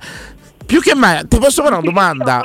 Ti posso fare una domanda? E vederla, diciamo, nuda o vedere che combina su OnlyFans? Attenzione, è diverso, eh? No, più che altro non è tanto il fatto di vederla nuda perché ce l'ho pure su Instagram, ogni tanto mi esce qualche chiappa. qualche- Smutanda, smutanda con frasi, smutanda con Eh, frasi. Esattamente, però non è tanto per quello, tanto quanto la, la curiosità di vederla in- in- sotto un'ottica differente. Certo, certo, certo. Ti ho capito, insomma. Eh, ok. Comunque, se non lo fai te, lo facciamo noi. Mandaci il nome. So e dire. ci toglieremo, insomma, questo, questo. Ma come mai è entrata? Gliel'hai chiesto almeno? Lo sai il perché? No, è una persona con cui ho, cioè, ce l'ho su- sui social, ma è una persona con cui diciamo ho rescisso i legami. Ho capito, ho capito. E ti ringrazio per questo. Finalmente il primo che c'è una persona che conosce su OnlyFans. Una curiosità che c'entrava. Insomma, e una cosa sola, hai visto quante c'ha di seguito, quanta gente la segue? No, quello no, però c'ha un bel seguito, c'ha un bel seguito, ce Per- l'ha 7-800 iscritti ce l'ha. Ragazzi, Ah, 400 euro solo se ce n'hai 50, 800 iscritti sono soldi veri, eh. 800 iscritti. Si smette di lavorare, eh, amici. Soltanto Ma perché- 400 iscritti là. Eh, io non so ehm, c'è un legame tra tutti i social perché praticamente c'è un'altra chat simile a Whatsapp si chiama Telegram Sì. Dove loro sponsori oltre a Instagram loro sponsorizzano i loro profili OnlyFans su Telegram in chat dove compare de- può comparire anche del nodo integrale ma che eh, non, non può essere comunque eh, condiviso, è, è un po' una contraddizione. Mm, non può essere condiviso materiale pornografico, però ci possono essere dei nodi integrali. Ho capito. Quindi loro pubblicano una foto magari di un nodo integrale con sotto il link e ti riporta al profilo OnlyFans loro. Eh, Io mi ero perso un attimo perché mi avevo notato una notizia di Elettra Lamborghini che aveva posato diciamo in topless. Sono andato a vedere e confermo, confermo una notizia, è tutto vero, tutto vero. Tanta, tanta, tanta abbondanza. Grazie, grazie, grazie carissimo ascoltatore. Grazie per questo intervento. Per seguire un profilo più o meno, eh, ci vogliono dai 3 ai 5 euro, dice Radanox. Ah. Immagino che una metà terapia Ersito. Sì. No, eh sì, non servono troppi soldi. Prego, prego, Zaccagna, prego. il 20% il sito. Il 20%. 20%, cioè per esempio, Quindi io offro 10 euro, se ne prendono due. sì. Però cioè, penso che questa cosa c'è, c'è- a fine mese succede, no? Persona su persona. Certo, ci sta la sommatoria, la Sì, sommatoria. Alla fine. Allora, per farmi, eh, non ho pagato, eh, in vita mia ho tanta immaginazione. Non ho capito, zio Smith. Bravo, insomma. bravo, bravo. Poi con gli anni ci si invecchia, servono degli stimoli, benché, benché più forti, benché più forti. 0688 52 18 14 e allora continuo, continuo. C'era una teoria però, un amico tuo ti aveva detto ti aveva detto una storia per OnlyFans che stavi raccontando fuori onda e ti ho detto stoppati la diciamo in diretta per visionare l'OnlyFans Che stavo. Ah, ecco. Vai, vai. Stavo dicendo che praticamente. Cioè, cioè, avevo sentito una- un'altra persona. Vabbè, benissimo E quest'altro fa poesie su OnlyFans, si mette là e racconta poesie tipo- Però c'è sta tanta gente, lui sta facendo i soldi perché tanta gente fa proposte che con la poesia non c'entra niente. Per esempio, l'unica proposta non sessuale che si può dire è, è che uno gli ha proposto 40 euro per Sì. vedere la sua spugna che ci si fa c'è la doccia Sì. possibilmente con, con qualche pelo sopra per uno per sta foto paga 40 euro cioè è perversione pura per me questa. Vabbè, sono derivazioni, Eh, cose un sì, po'. sono cose strane. un po', un po', eh, strane insomma. E dopo, dopo insomma fra poco andiamo in pubblicità e daremo una classifica delle migliori donne italiane su OnlyFans. Avete capito bene? E c'è proprio una classifica aggiornata di, di riviste specializzate con VIP su OnlyFans. E vi abbiamo chiesto stasera perché? Perché andreste a pagare proprio OnlyFans? Quale personaggio andreste a vedere su OnlyFans famoso insomma o se volete anche una persona che ne so una compagna di scuola la moglie di un amico un ex, eh, quello che vi pare per dire. Che tante volte Instagram io, io sì io sì. Ecco dalla regia mi arriva un suggerimento. Mi fanno un nome di una mia di una mia malattia personale credo che sia la malattia de- credo che abbia contagiato molto più di tanti virus. Sabrina Salerno. Eh, pagherei di mio cioè io andrei Sì. se lei si mette su OnlyFans andrei a vedere sarebbe insomma una motivazione valida. una scapezzolata una cosa così bellissima Ti piace? donna bella. Ti piace? Eh beh vuoi dire che a chi non piace? Ti piace ma a te è più la cosa di quello che farebbero su OnlyFans o ammirare la bellezza su OnlyFans Zaccagna? Perché secondo me il lodo OnlyFans è solo quello. Se noi ci vogliamo andare per vedergli fare cose eh, impossibili inimmaginabili o semplicemente per il gusto di vedere la loro bellezza? Prego. Ma penso che sia un misto fra tutte e due. Magari poi vedi una foto che non ti aspetteresti mai che mette su Instagram. Tipo tipo mezza nuda, però su Mezza, Instagram. mezza, eh, mezza. Oddio, su Instagram sono partite che adesso possono, si può mettere, c'è il seno di fuori. Ti vedo eccitatissimo, prendo una diretta, calmati, se vuoi trova la maniera più, più veloce bagno. per calmarti. Ma vai in bagno, benissimo. pronto, pronto, bene. Pronto? Sì, ciao. Danilo, ciao Alberto e Nadia. Alberto Nadia, ciao ragazzi, bentrovati. Bentrovati, carissimi. Un saluto caro. Mi fa piacere, mi serviva anche una donna, mi serviva anche una donna perché mi serve il contraltare per chi la signora Nadia andrebbe su OnlyFans e logicamente anche Alberto, insomma, per chi paghereste? Sì, personaggio famoso, ditemi ragazzi, prego, andate, andiamo. Senti, va... Vabbè, come va tutto il resto? Bene, Danilo, hai capito chi so? Sì. Sì, sì, ho capito, certo che ho capito, la nostra nutrizionista Nadia è Alberto, insomma. Sì, perché Nadia ha detto poi gli devo parlare della chetogenica, della dieta chetogenica. Ma parliamo di OnlyFans, parliamo di OnlyFans, no? Che è meglio, Se siamo collegati adesso. che è meglio in pratica. Abbiamo chiesto... Ti spiego. la domanda. Nadia, vi spiego, faccio un lieve riassunto. Con me c'è Zaccagna perché Sabatino sta diventando mammo. Quindi diciamo. ass- Emanuele, tanti auguri. Sì, sì, sì, siamo là, eh, siamo là, insomma, poi cercheremo di, di, eh, avere notizie. Ecco, la domanda è, in pratica, è Belen Rodriguez, la conoscete? Sì. Ah, Sì. purtroppo Ha intervistato Michelle Hunziker durante l'intervista gli ha fatto una domanda ma tu ci andresti su OnlyFans? Michelle Hunziker ha detto lo sai che c'è che se la vedo male economicamente ci andrei Belen a seguire dice sì ci andrei pure io allora ho fatto una domanda semplice io non ci sono mandato su OnlyFans però ho detto che cosa spingerebbe una persona ad andare a OnlyFans? Io ho fatto tre nomi per dire, no? Ci andrei per Elettra Lamborghini, ci andrei per la moglie di un amico mio, ci andrei per eh, ehm, eh, Asia Argento e ci andrei per la Cuccarini, pensate. Eh, eh, però questo io mi sono allargato, ve ne chiedo uno ciascuno, e logicamente sia Nadia che Alberto, per- perché andreste su OnlyFans? Aiuto. Eh. Aiuto. Vabbè, Mo io c'ho- io ti faccio fare una figuraccia, io non so che è OnlyFans. Avevo pure sfumate poi, pure No, no, OnlyFans è una piattaforma dove pratica eh, vengono pagati i personaggi che ci si mettono per eh, mostrarsi nudi, fare cose anche a richiesta a pagamento attra- attraverso una. Allora ti dico chi ci manderei su OnlyFans, Emanuela Fogliero. Ecco, lo dico davanti a Ti mia moglie, piacerebbe? Vabbè, mica, oh, mica c'è niente da. ragione, Emanuela Fogliero Tu me ci era entreresti? una donna che valeva. Tu ci Eh? Tu ci- quindi andresti su OnlyFans per Emanuela Fogliero? Emanuela Fogliero vi garantisco, io a 55 anni, Emanuela Fogliero 20 anni fa era una bella donna. Ma sempre giusto, bella, no? sempre bella, sempre. un bel fisio, Sempre vabbè, bella. aspetta, Ecco. io su OnlyFans ci andrei per mia moglie, ti dico la verità. Eh. Ma, ma- ma fai schifo, fai viscido, ipocrita, falso. Passaci la donna, ci servi Nadia, ci servi, togligli il telefono.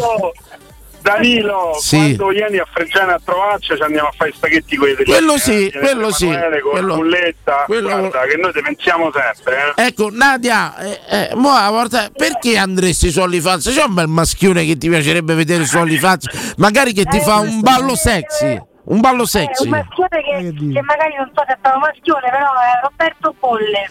Bolle. Vabbè, l'unico beh, beh. Bene, benissimo a tratti, scene. Benissimo. E noi ci dissociamo, ci dissociamo tranquillamente. Eh, eh, eh, però tanta roba, tanta roba, eh, Manuel. Turco, eh, anche quello turco. Eh, dice. Yankaman, Yankaman, Yankaman. Questo giorno mia moglie fa, ma chi è quello? Dice, quello è bello però, eh. io ho detto, "È grazie alla cippa. Eh. Eh, ho preso, ho cambiato canale, eh, Dani, perché Avessi stavo il pure in fisico- mutande. e vede quello è finita, vado a dormire. Eh. Benissimo, benissimo. Capito? Gra- Grazie ragazzi, fatecene assunzao. Assunzao. Popoporo, assunzao, popoporo. E ce ne andiamo così in pubblicità, eh. Piccolo goccettino d'acqua, caffettino e si ritorna. Pubblicità. Fai spazio nella tua vita per la tua vita. E il consiglio di chi di spazio se ne intende. Negli appartamenti di Residenze Colle degli Abeti c'è spazio per tutti, perché le nostre case sono più grandi e comode. Dal mono al bilo al trilocale e in più solare termico, fotovoltaico e molto altro. E per la classe energetica A e B con il 2023 è tornato il risparmio dell'IVA. Vieni a trovarci in via Piero Corti 13. Gruppo Edoardo Caltagirone ha costruito. Residenze vende. www.residenze.com Dolcezza, si avvicina la primavera, cambiamo programma. Va bene, l'importante è che continuiamo ad andare da Iper la Spesa. Certo, ci sono le offerte che anticipano la primavera. Fino al 15 marzo, olio di semi di girasole Salvadori, un litro, 1,79 euro. Fragole Italia 250 grammi, 99 centesimi. Carta igienica Tenderly, 4 rotoli, 1,99 euro. Vieni da Iper la Spesa con la tua Magnificard e approfitta delle offerte. Iper la Spesa, il risparmio ad occhi chiusi. Quale altro ascoltatore vuole approfittare delle offerte di inizio stagione delle zanzariere Z-Screen, le più acquistate a Roma? Approfitta subito della grande promozione Z-Screen, valida fino al 31 marzo. Oltre all'offerta dedicata agli ascoltatori Offerta Zanzariere, un buono da 70 euro per le tue Z-Screen, con la garanzia soddisfatto o rimborsato. Chiama subito all'800 196 866 o visita il sito zanzaroma.it. Z-Screen, la super zanzariera con un super servizio e una super garanzia. How powerful is Cox Internet? So powerful that one day, your daughter will be able to simulate a soccer match against some of the world's best players right from your backyard. Get gig speeds powered by fiber from Cox. It's internet built for tomorrow, today. Internet delivered through Cox's hybrid fiber coax network. Speeds vary and are not guaranteed. Cox terms and other restrictions apply. Stevenson University Online is a leader in forensic education for professional investigators with master's and certificate programs in CSI, forensic science, forensic accounting, and digital forensics. No GRE required, and new online sessions start every eight weeks. Taking your career to the next level? Let Stevenson University be your partner for professional success. Visit online.stevenson.edu. Riparti con un prestito facile e veloce grazie a Professione Quinto Finance Solutions, la cessione del quinto riservata a tutti i dipendenti anche in presenza di disguidi finanziari. E per pensionati fino a 89 anni, tassi in convenzione INPS e senza documentazione medica. Puoi richiederlo anche da casa tramite SPID o firma digitale. Numero verde 800 031 551 o professionequinto.com. Fogli informativi su professionequinto.com. Cerca Teleradio Stereo su Facebook e Twitter. Vai su www.teleradiostereo.it e scopri come seguirci in streaming. Teleradio Stereo. Sveglia all'alba si innamora. È il chico italiano. Quando mi chiama sono Yakuzi Mi dice arrivo, le dico usi Quanto mi costa, quanti ne butti? Dice che figo Mentre si muove fa Ram pam pam pam pam pam pam pam pam pam pam pam pam pam Mentre si muove fa Pam pam pam pam pam pam pam pam pam Ai, ai, lo muove fa Pam pam pam ai, ai, ai, Lei lo muove fa Pam pam pam pam pam pam pam pam Che gema Quando lo muove fa Ehi, corro per la strada con i lupi Cerco questa fama come gruppi Baby resta ancora due minuti Ehi, basta che dopo non mi saluti.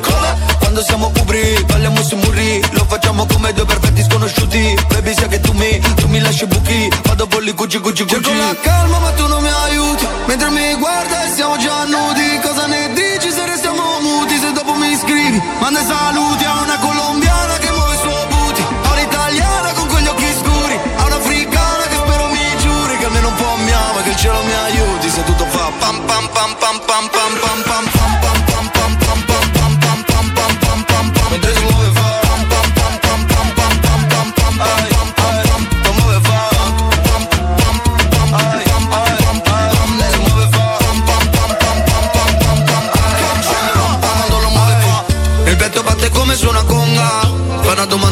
risponda.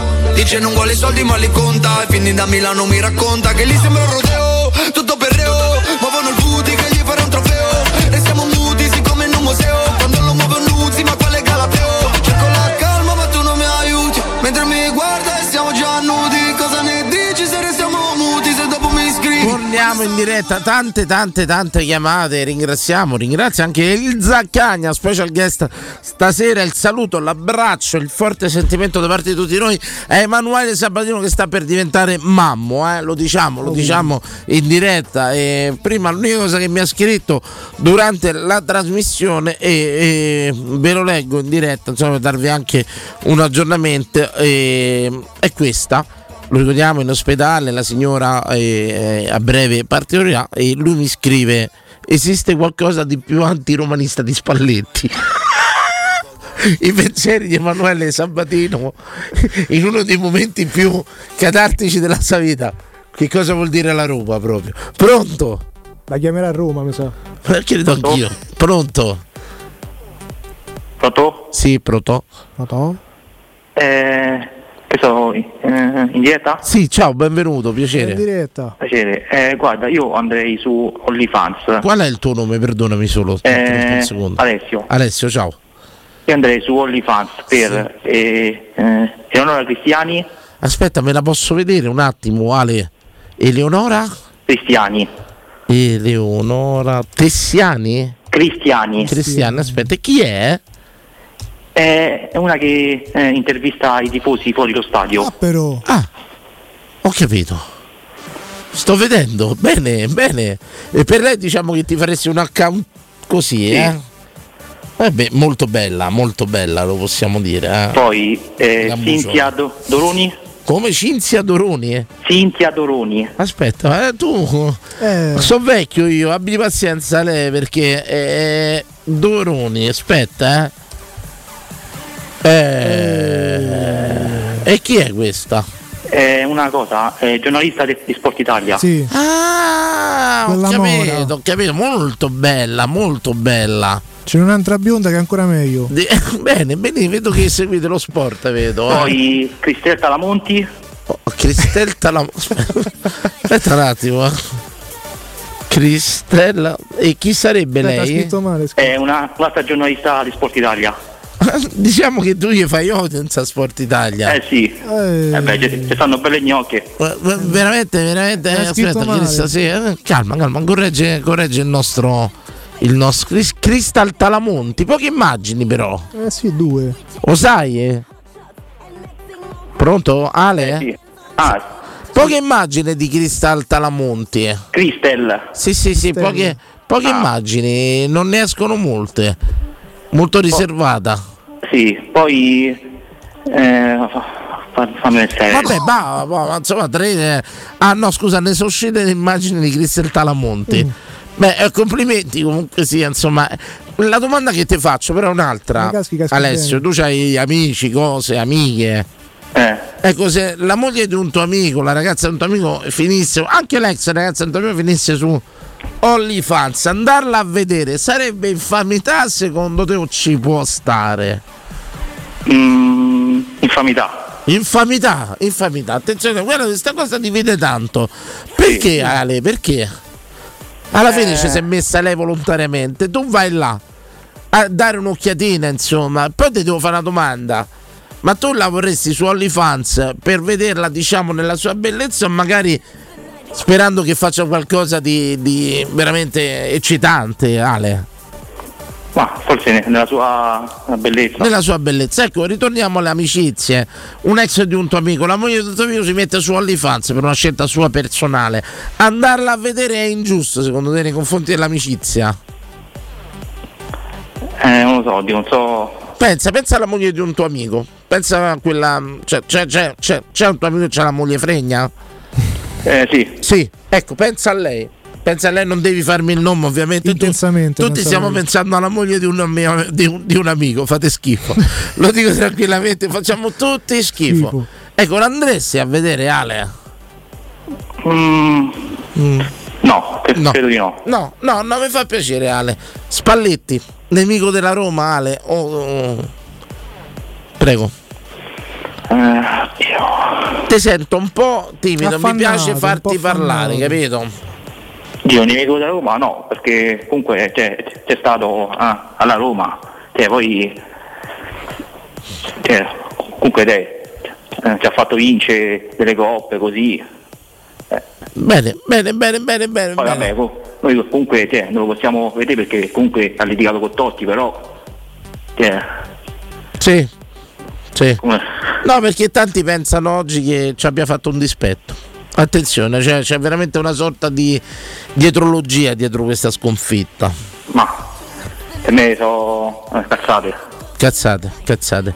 Ale, io ti ringrazio di averci chiamato e di queste perle che ci hai regalato, eh? Ah, Le ho lasciate aperte su Google, le ho lasciate aperte. ma delle cose, de- di quelle cose giornalistiche che, ho Sì, detto. sì, sì, sì, di quelle che Ah, hai detto, insomma. Sì. Di quelle che hai detto. Io Ottimi stasera ho anche scoperto che Elettra Lamborghini ha posato in topless, pensa, non lo sapevo. E Playboy Ah. l'ha fatto. Per Playboy, mm, tanta roba, eh, tanta roba. Eh. Grazie, grazie Grazie a Alessio. voi, buon- buona serata. Buonanotte, buonanotte. Lei faccia una Assunzao. No, no, È no, scoppiato. no, troppo tardi. Pronto, pronto. Daniele Cignero Mundo. Oh, grandissima qualità, grandissima Grazie, qualità. Danilo. Grandissima, altissima qualità. Altissima, purissima. Ecco, eh, Daniele, tu sei uno che ha girato il mondo. Sì. Ecco, è mai finita una tua amica, qualcuno di tua conoscenza su, su OnlyFans? Hai mai seguito? No. No. È mai finita? È mai... Eh, sì, certo. Chi c'hai su OnlyFans? Dici, raccontaci questa storia. C'è una mia amica, a parte che ho ritrovato una mia amica che stavamo insieme 23 anni fa in Polonia. Sono andato per lavoro. Tu me l'hai raccontato che vuole lasciare il marito, c'è questa storia? Sì. Prosegue? eh? Bravo, è vero, è vero, è vero, è vero. L'ho raccontata, tu non c'eri, c'era. C'ero, c'ero. Ma ricordo C'eri? Ah, eh, sì, sì, sì, sì, eh, non mi ricordavo. Eh sì, continua, continua la storia, la storia continua a distanza. Con te, è il marito di questa? No. No, mo ha detto che vuole lasciarlo, ho detto no, aspetta un attimo, cioè, nel senso dopo 23 anni, mo non voglio rovinare la famiglia perché tu pensavi a me per 23 anni. Sì, ma poi la situazione, ma dove la metti? 23 Dalla, dalla, da- dal- dalla Polonia, insomma, diventa un po' difficile. Capito? Piano piano, io ho da fare, io io devo girare il mondo, devo Ma fare il cigno del mondo, Ecco. il del mondo. Chi vorresti su Comunque, c'è OnlyFans? Una mia amica di, di Praga Sì? che sta su OnlyFans, non posso dire il nome però. Perché se sta su OnlyFans gli facevi pure pubblicità? No, vabbè, dai. No, scusate, però su sta cosa voi avete una specie di gangsta rap, trap mafia che è sbagliata, cioè voler custodire la persona conosciuta su OnlyFans e fargli un torto, se lei sta su OnlyFans è perché cerca follower. Vabbè, ma ormai sulla OnlyFans sono pure le, le bravissime ragazze insospettabili. Cioè, Sì, amiche sì. che conosco che mai lo diretti ma stanno su OnlyFans, Sì. eh, così. per- per- per basta diverso. avere 50 follower, 400 euro al mese, eh, signori. Eh, via. Eh, Eh, perciò no, non no, gli fate bene a nasconderle. No, però. Ecco, arriviamo alla fase 2. Da quello che ho capito c'è parecchie persone sull'OnlyFans. Sì, sì, sì. Andarla a vedere Nome e cognome. è sbagliato.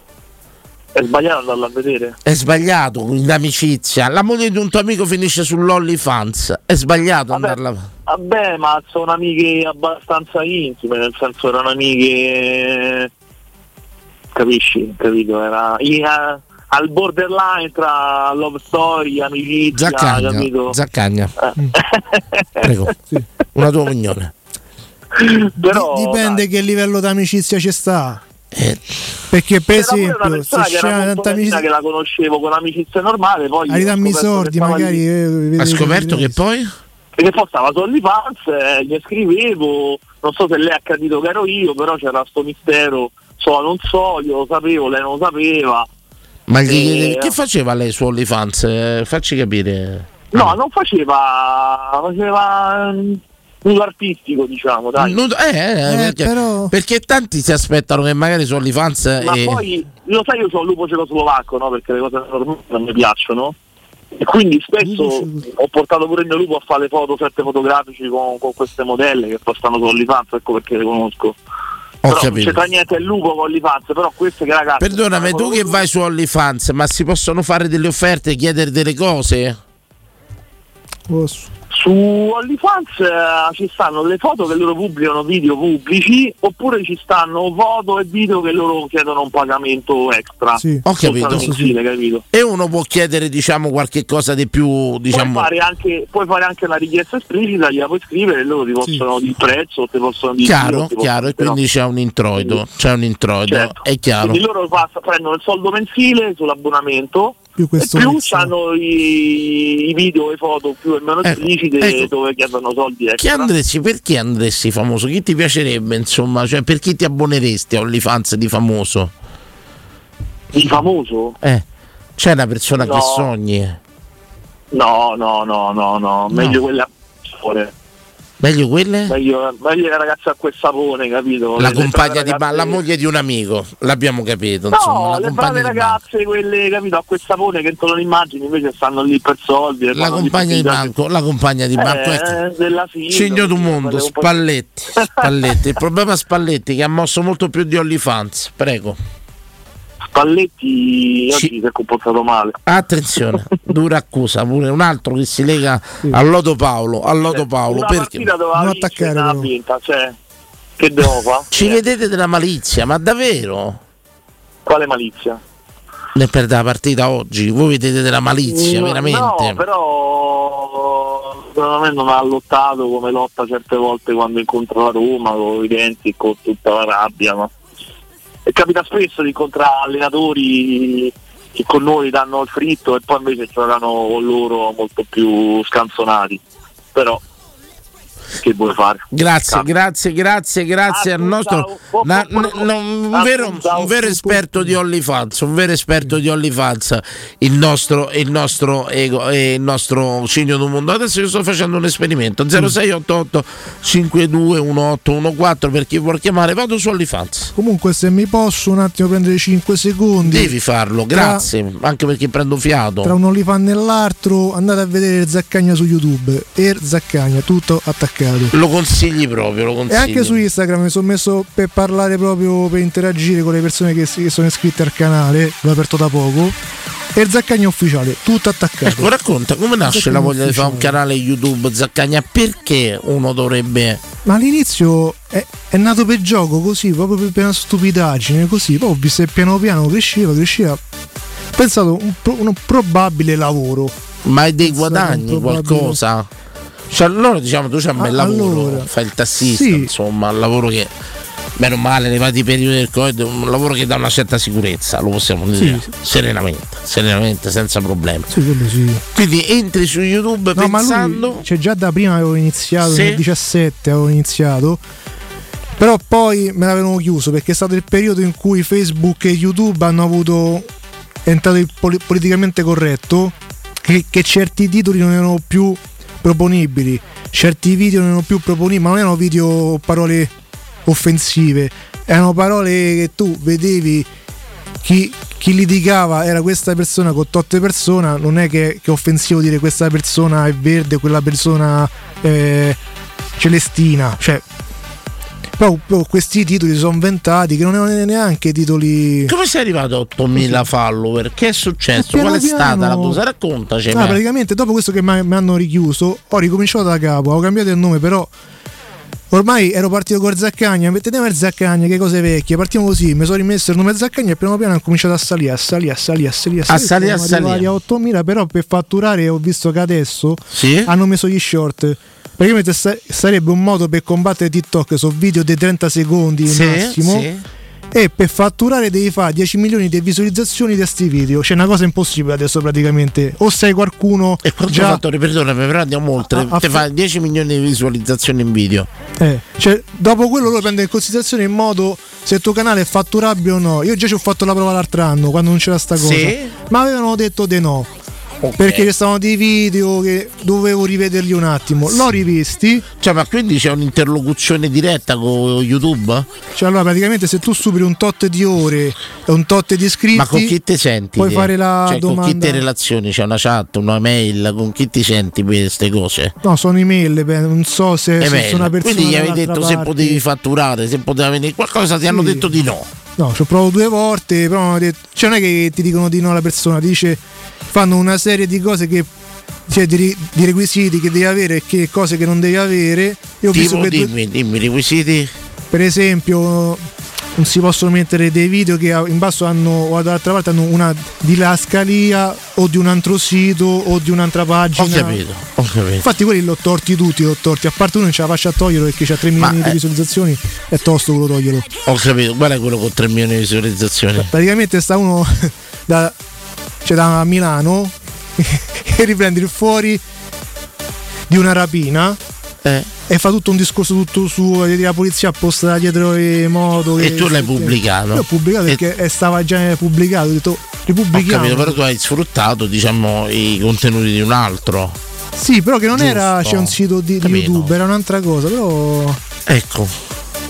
Infatti quelli, quelli là l'ho torti tutti, ho lasciato solo lui, ho lasciato perché sono partito Ecco, però scusa, non, te, non faresti prima con l'IFANS? La domanda è questa. Ci stavo a pensare, però su OnlyFans deve averci tanta gente su Instagram. Perché se io ho PD, mille persone su Instagram, non è detto che tutti e mille mi vengono sull'OnlyFans. Può essere soltanto 100 mi Certo, perché OnlyFans viene dai 5 ai 50 euro al mese Sì. di contenuti criptati. Attenzione, seguitemi. Sì. Mentre è gratis se lo sdogani, cioè puoi mettere dei contenuti puramente gratis. Ora, ti ripeto, sei un ragazzo fisico, asciutto, presentabile, bene, insomma, potresti curare decisamente un po' l'aspetto artistico dal sì, vestire, le sì. cose, così. Te metti su OnlyFans a fare i, i balletti. Ti ho detto i balletti. Semplicemente i balletti. Tu li faresti? Sì, metterei fai un, ba- un Te fregherebbe un balletto, cazzo. sì. Proviamo. Mi metti un balletto. Mi metti un balletto. E mettimi No, una cosa da spogliarello. No, una cosa da spogliarello. no. No, ma non ti devi spogliare, Ah, ovviamente. Faccio una prova banale, insomma. È una cosa. E io canto sempre I Want Your Sex. eh, E mm, c'avevo eh, Sex for Your Mind, pure quella là, tu ricordi? Che faceva oh, for sex. A posto. Maestro. Ora metti. Ci stiamo là. Su... No, che te io? Ti metti la parrucca? Bravo. Ce l'ho a casa. Bravo. C'è la parrucca a casa. No, aspetta, che io facevo e faccio cosplay. Quindi c'aveva la parrucca, devi per, vendetta, non so se lo conosce il personaggio. Sì, cioè tu te- il cosplay si traveste da No, si traveste, si maschera. si maschera da capito. personaggio Ok. serie televisive. Quindi metteresti la, la parrucca, ti metti davanti, guarda, quello è il tuo telefonino. Sì. Quello è OnlyFans. Ci possiamo fare dei soldi. Occhio. Per fare i soldi ci vuole coraggio, ragazzi. È inutile, bisogna accantonare un po' i timori, le timidezze, le cose varie. Ecco, vai, ha messo nove settimane e mezzo. C'è la tua pletora, i tuoi follower che ti vedono perché gli piaci, perché te vogliono pian giro. Sì, Trovate la, la, la cosa. Mi balli, mi fai vedere che mi faresti. Ma da in piedi o seduto? Come ti pare? Cioè, stava per mettere sciogli i capelli, no? Vai. Poi fa vedere che te spogli. Vai. No, non ti spogliare. No, no, nel senso, Non ti te spoglia. le mutande dai pantaloni, ma, ma non so le mutande che c'è, sono altre mutande. Altre mutande. Loro pensano che sono le mutande Ecco, tue. fammi. Dopo un po' ne tiri fuori, altre mutande. Proviamo che te fanno due come Quanto volevamo lavorare nella vita? Vai. Te Fammi vedere. così, poi- poi te levi la maglietta, ma non è una maglietta tua, è un'altra sensuale. Ti muovi, maglietta. balli, fa come faccio io, balla. Muoviti. Muoviti. Vai. Fammi vedere un po' sensualità, una cosa, toccate. Tocchi. No, e tocca qualcosa. Cioè, dagli dei contenuti Ho pure vedere a capito, questi, però. eh, eh. Cose zozze me Te vengono. do un canale televisivo, te do un canale Twitch, te do un canale radiofonico per cercare due follower e te che cazzo mi fai? Mi fai il timido? Dai, è la tua grande occasione. Così, magari fai qualche balletto un po' così. Ecco la scelta dell'intimo, mi curi un attimino il colore, Sì. lenti a contatti colorate, qualcosa. occhiali da sole, 3-4 occhiali da sole, piano piano lo levi uno, poi lo Così. levi un altro. Così. Poi che altri contenuti faresti? Io sono andato sul più banale, eh, insomma, musiche, balletti, che potresti fare?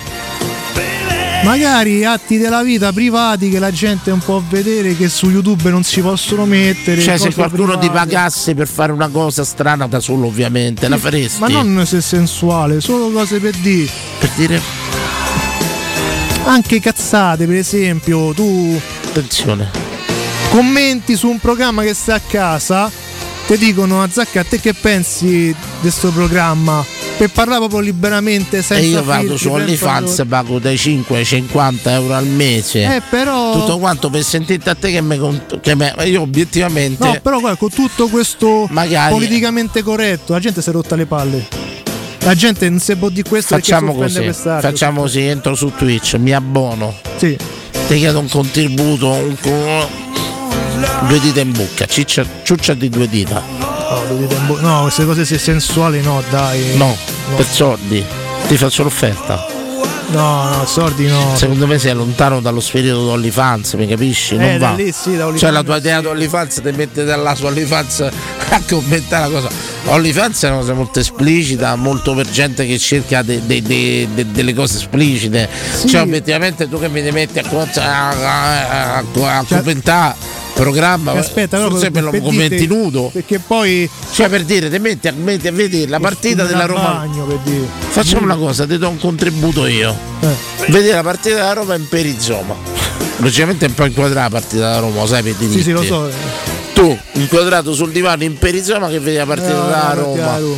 Quello è un contenuto da OnlyFans per capirci. Eh, potrebbe tanta gente in perizoma c'è al mare, ci avete sempre, quindi se potete pure fare. Capito che voglio Sì, dire? Cioè, secondo me Only- OnlyFans deve.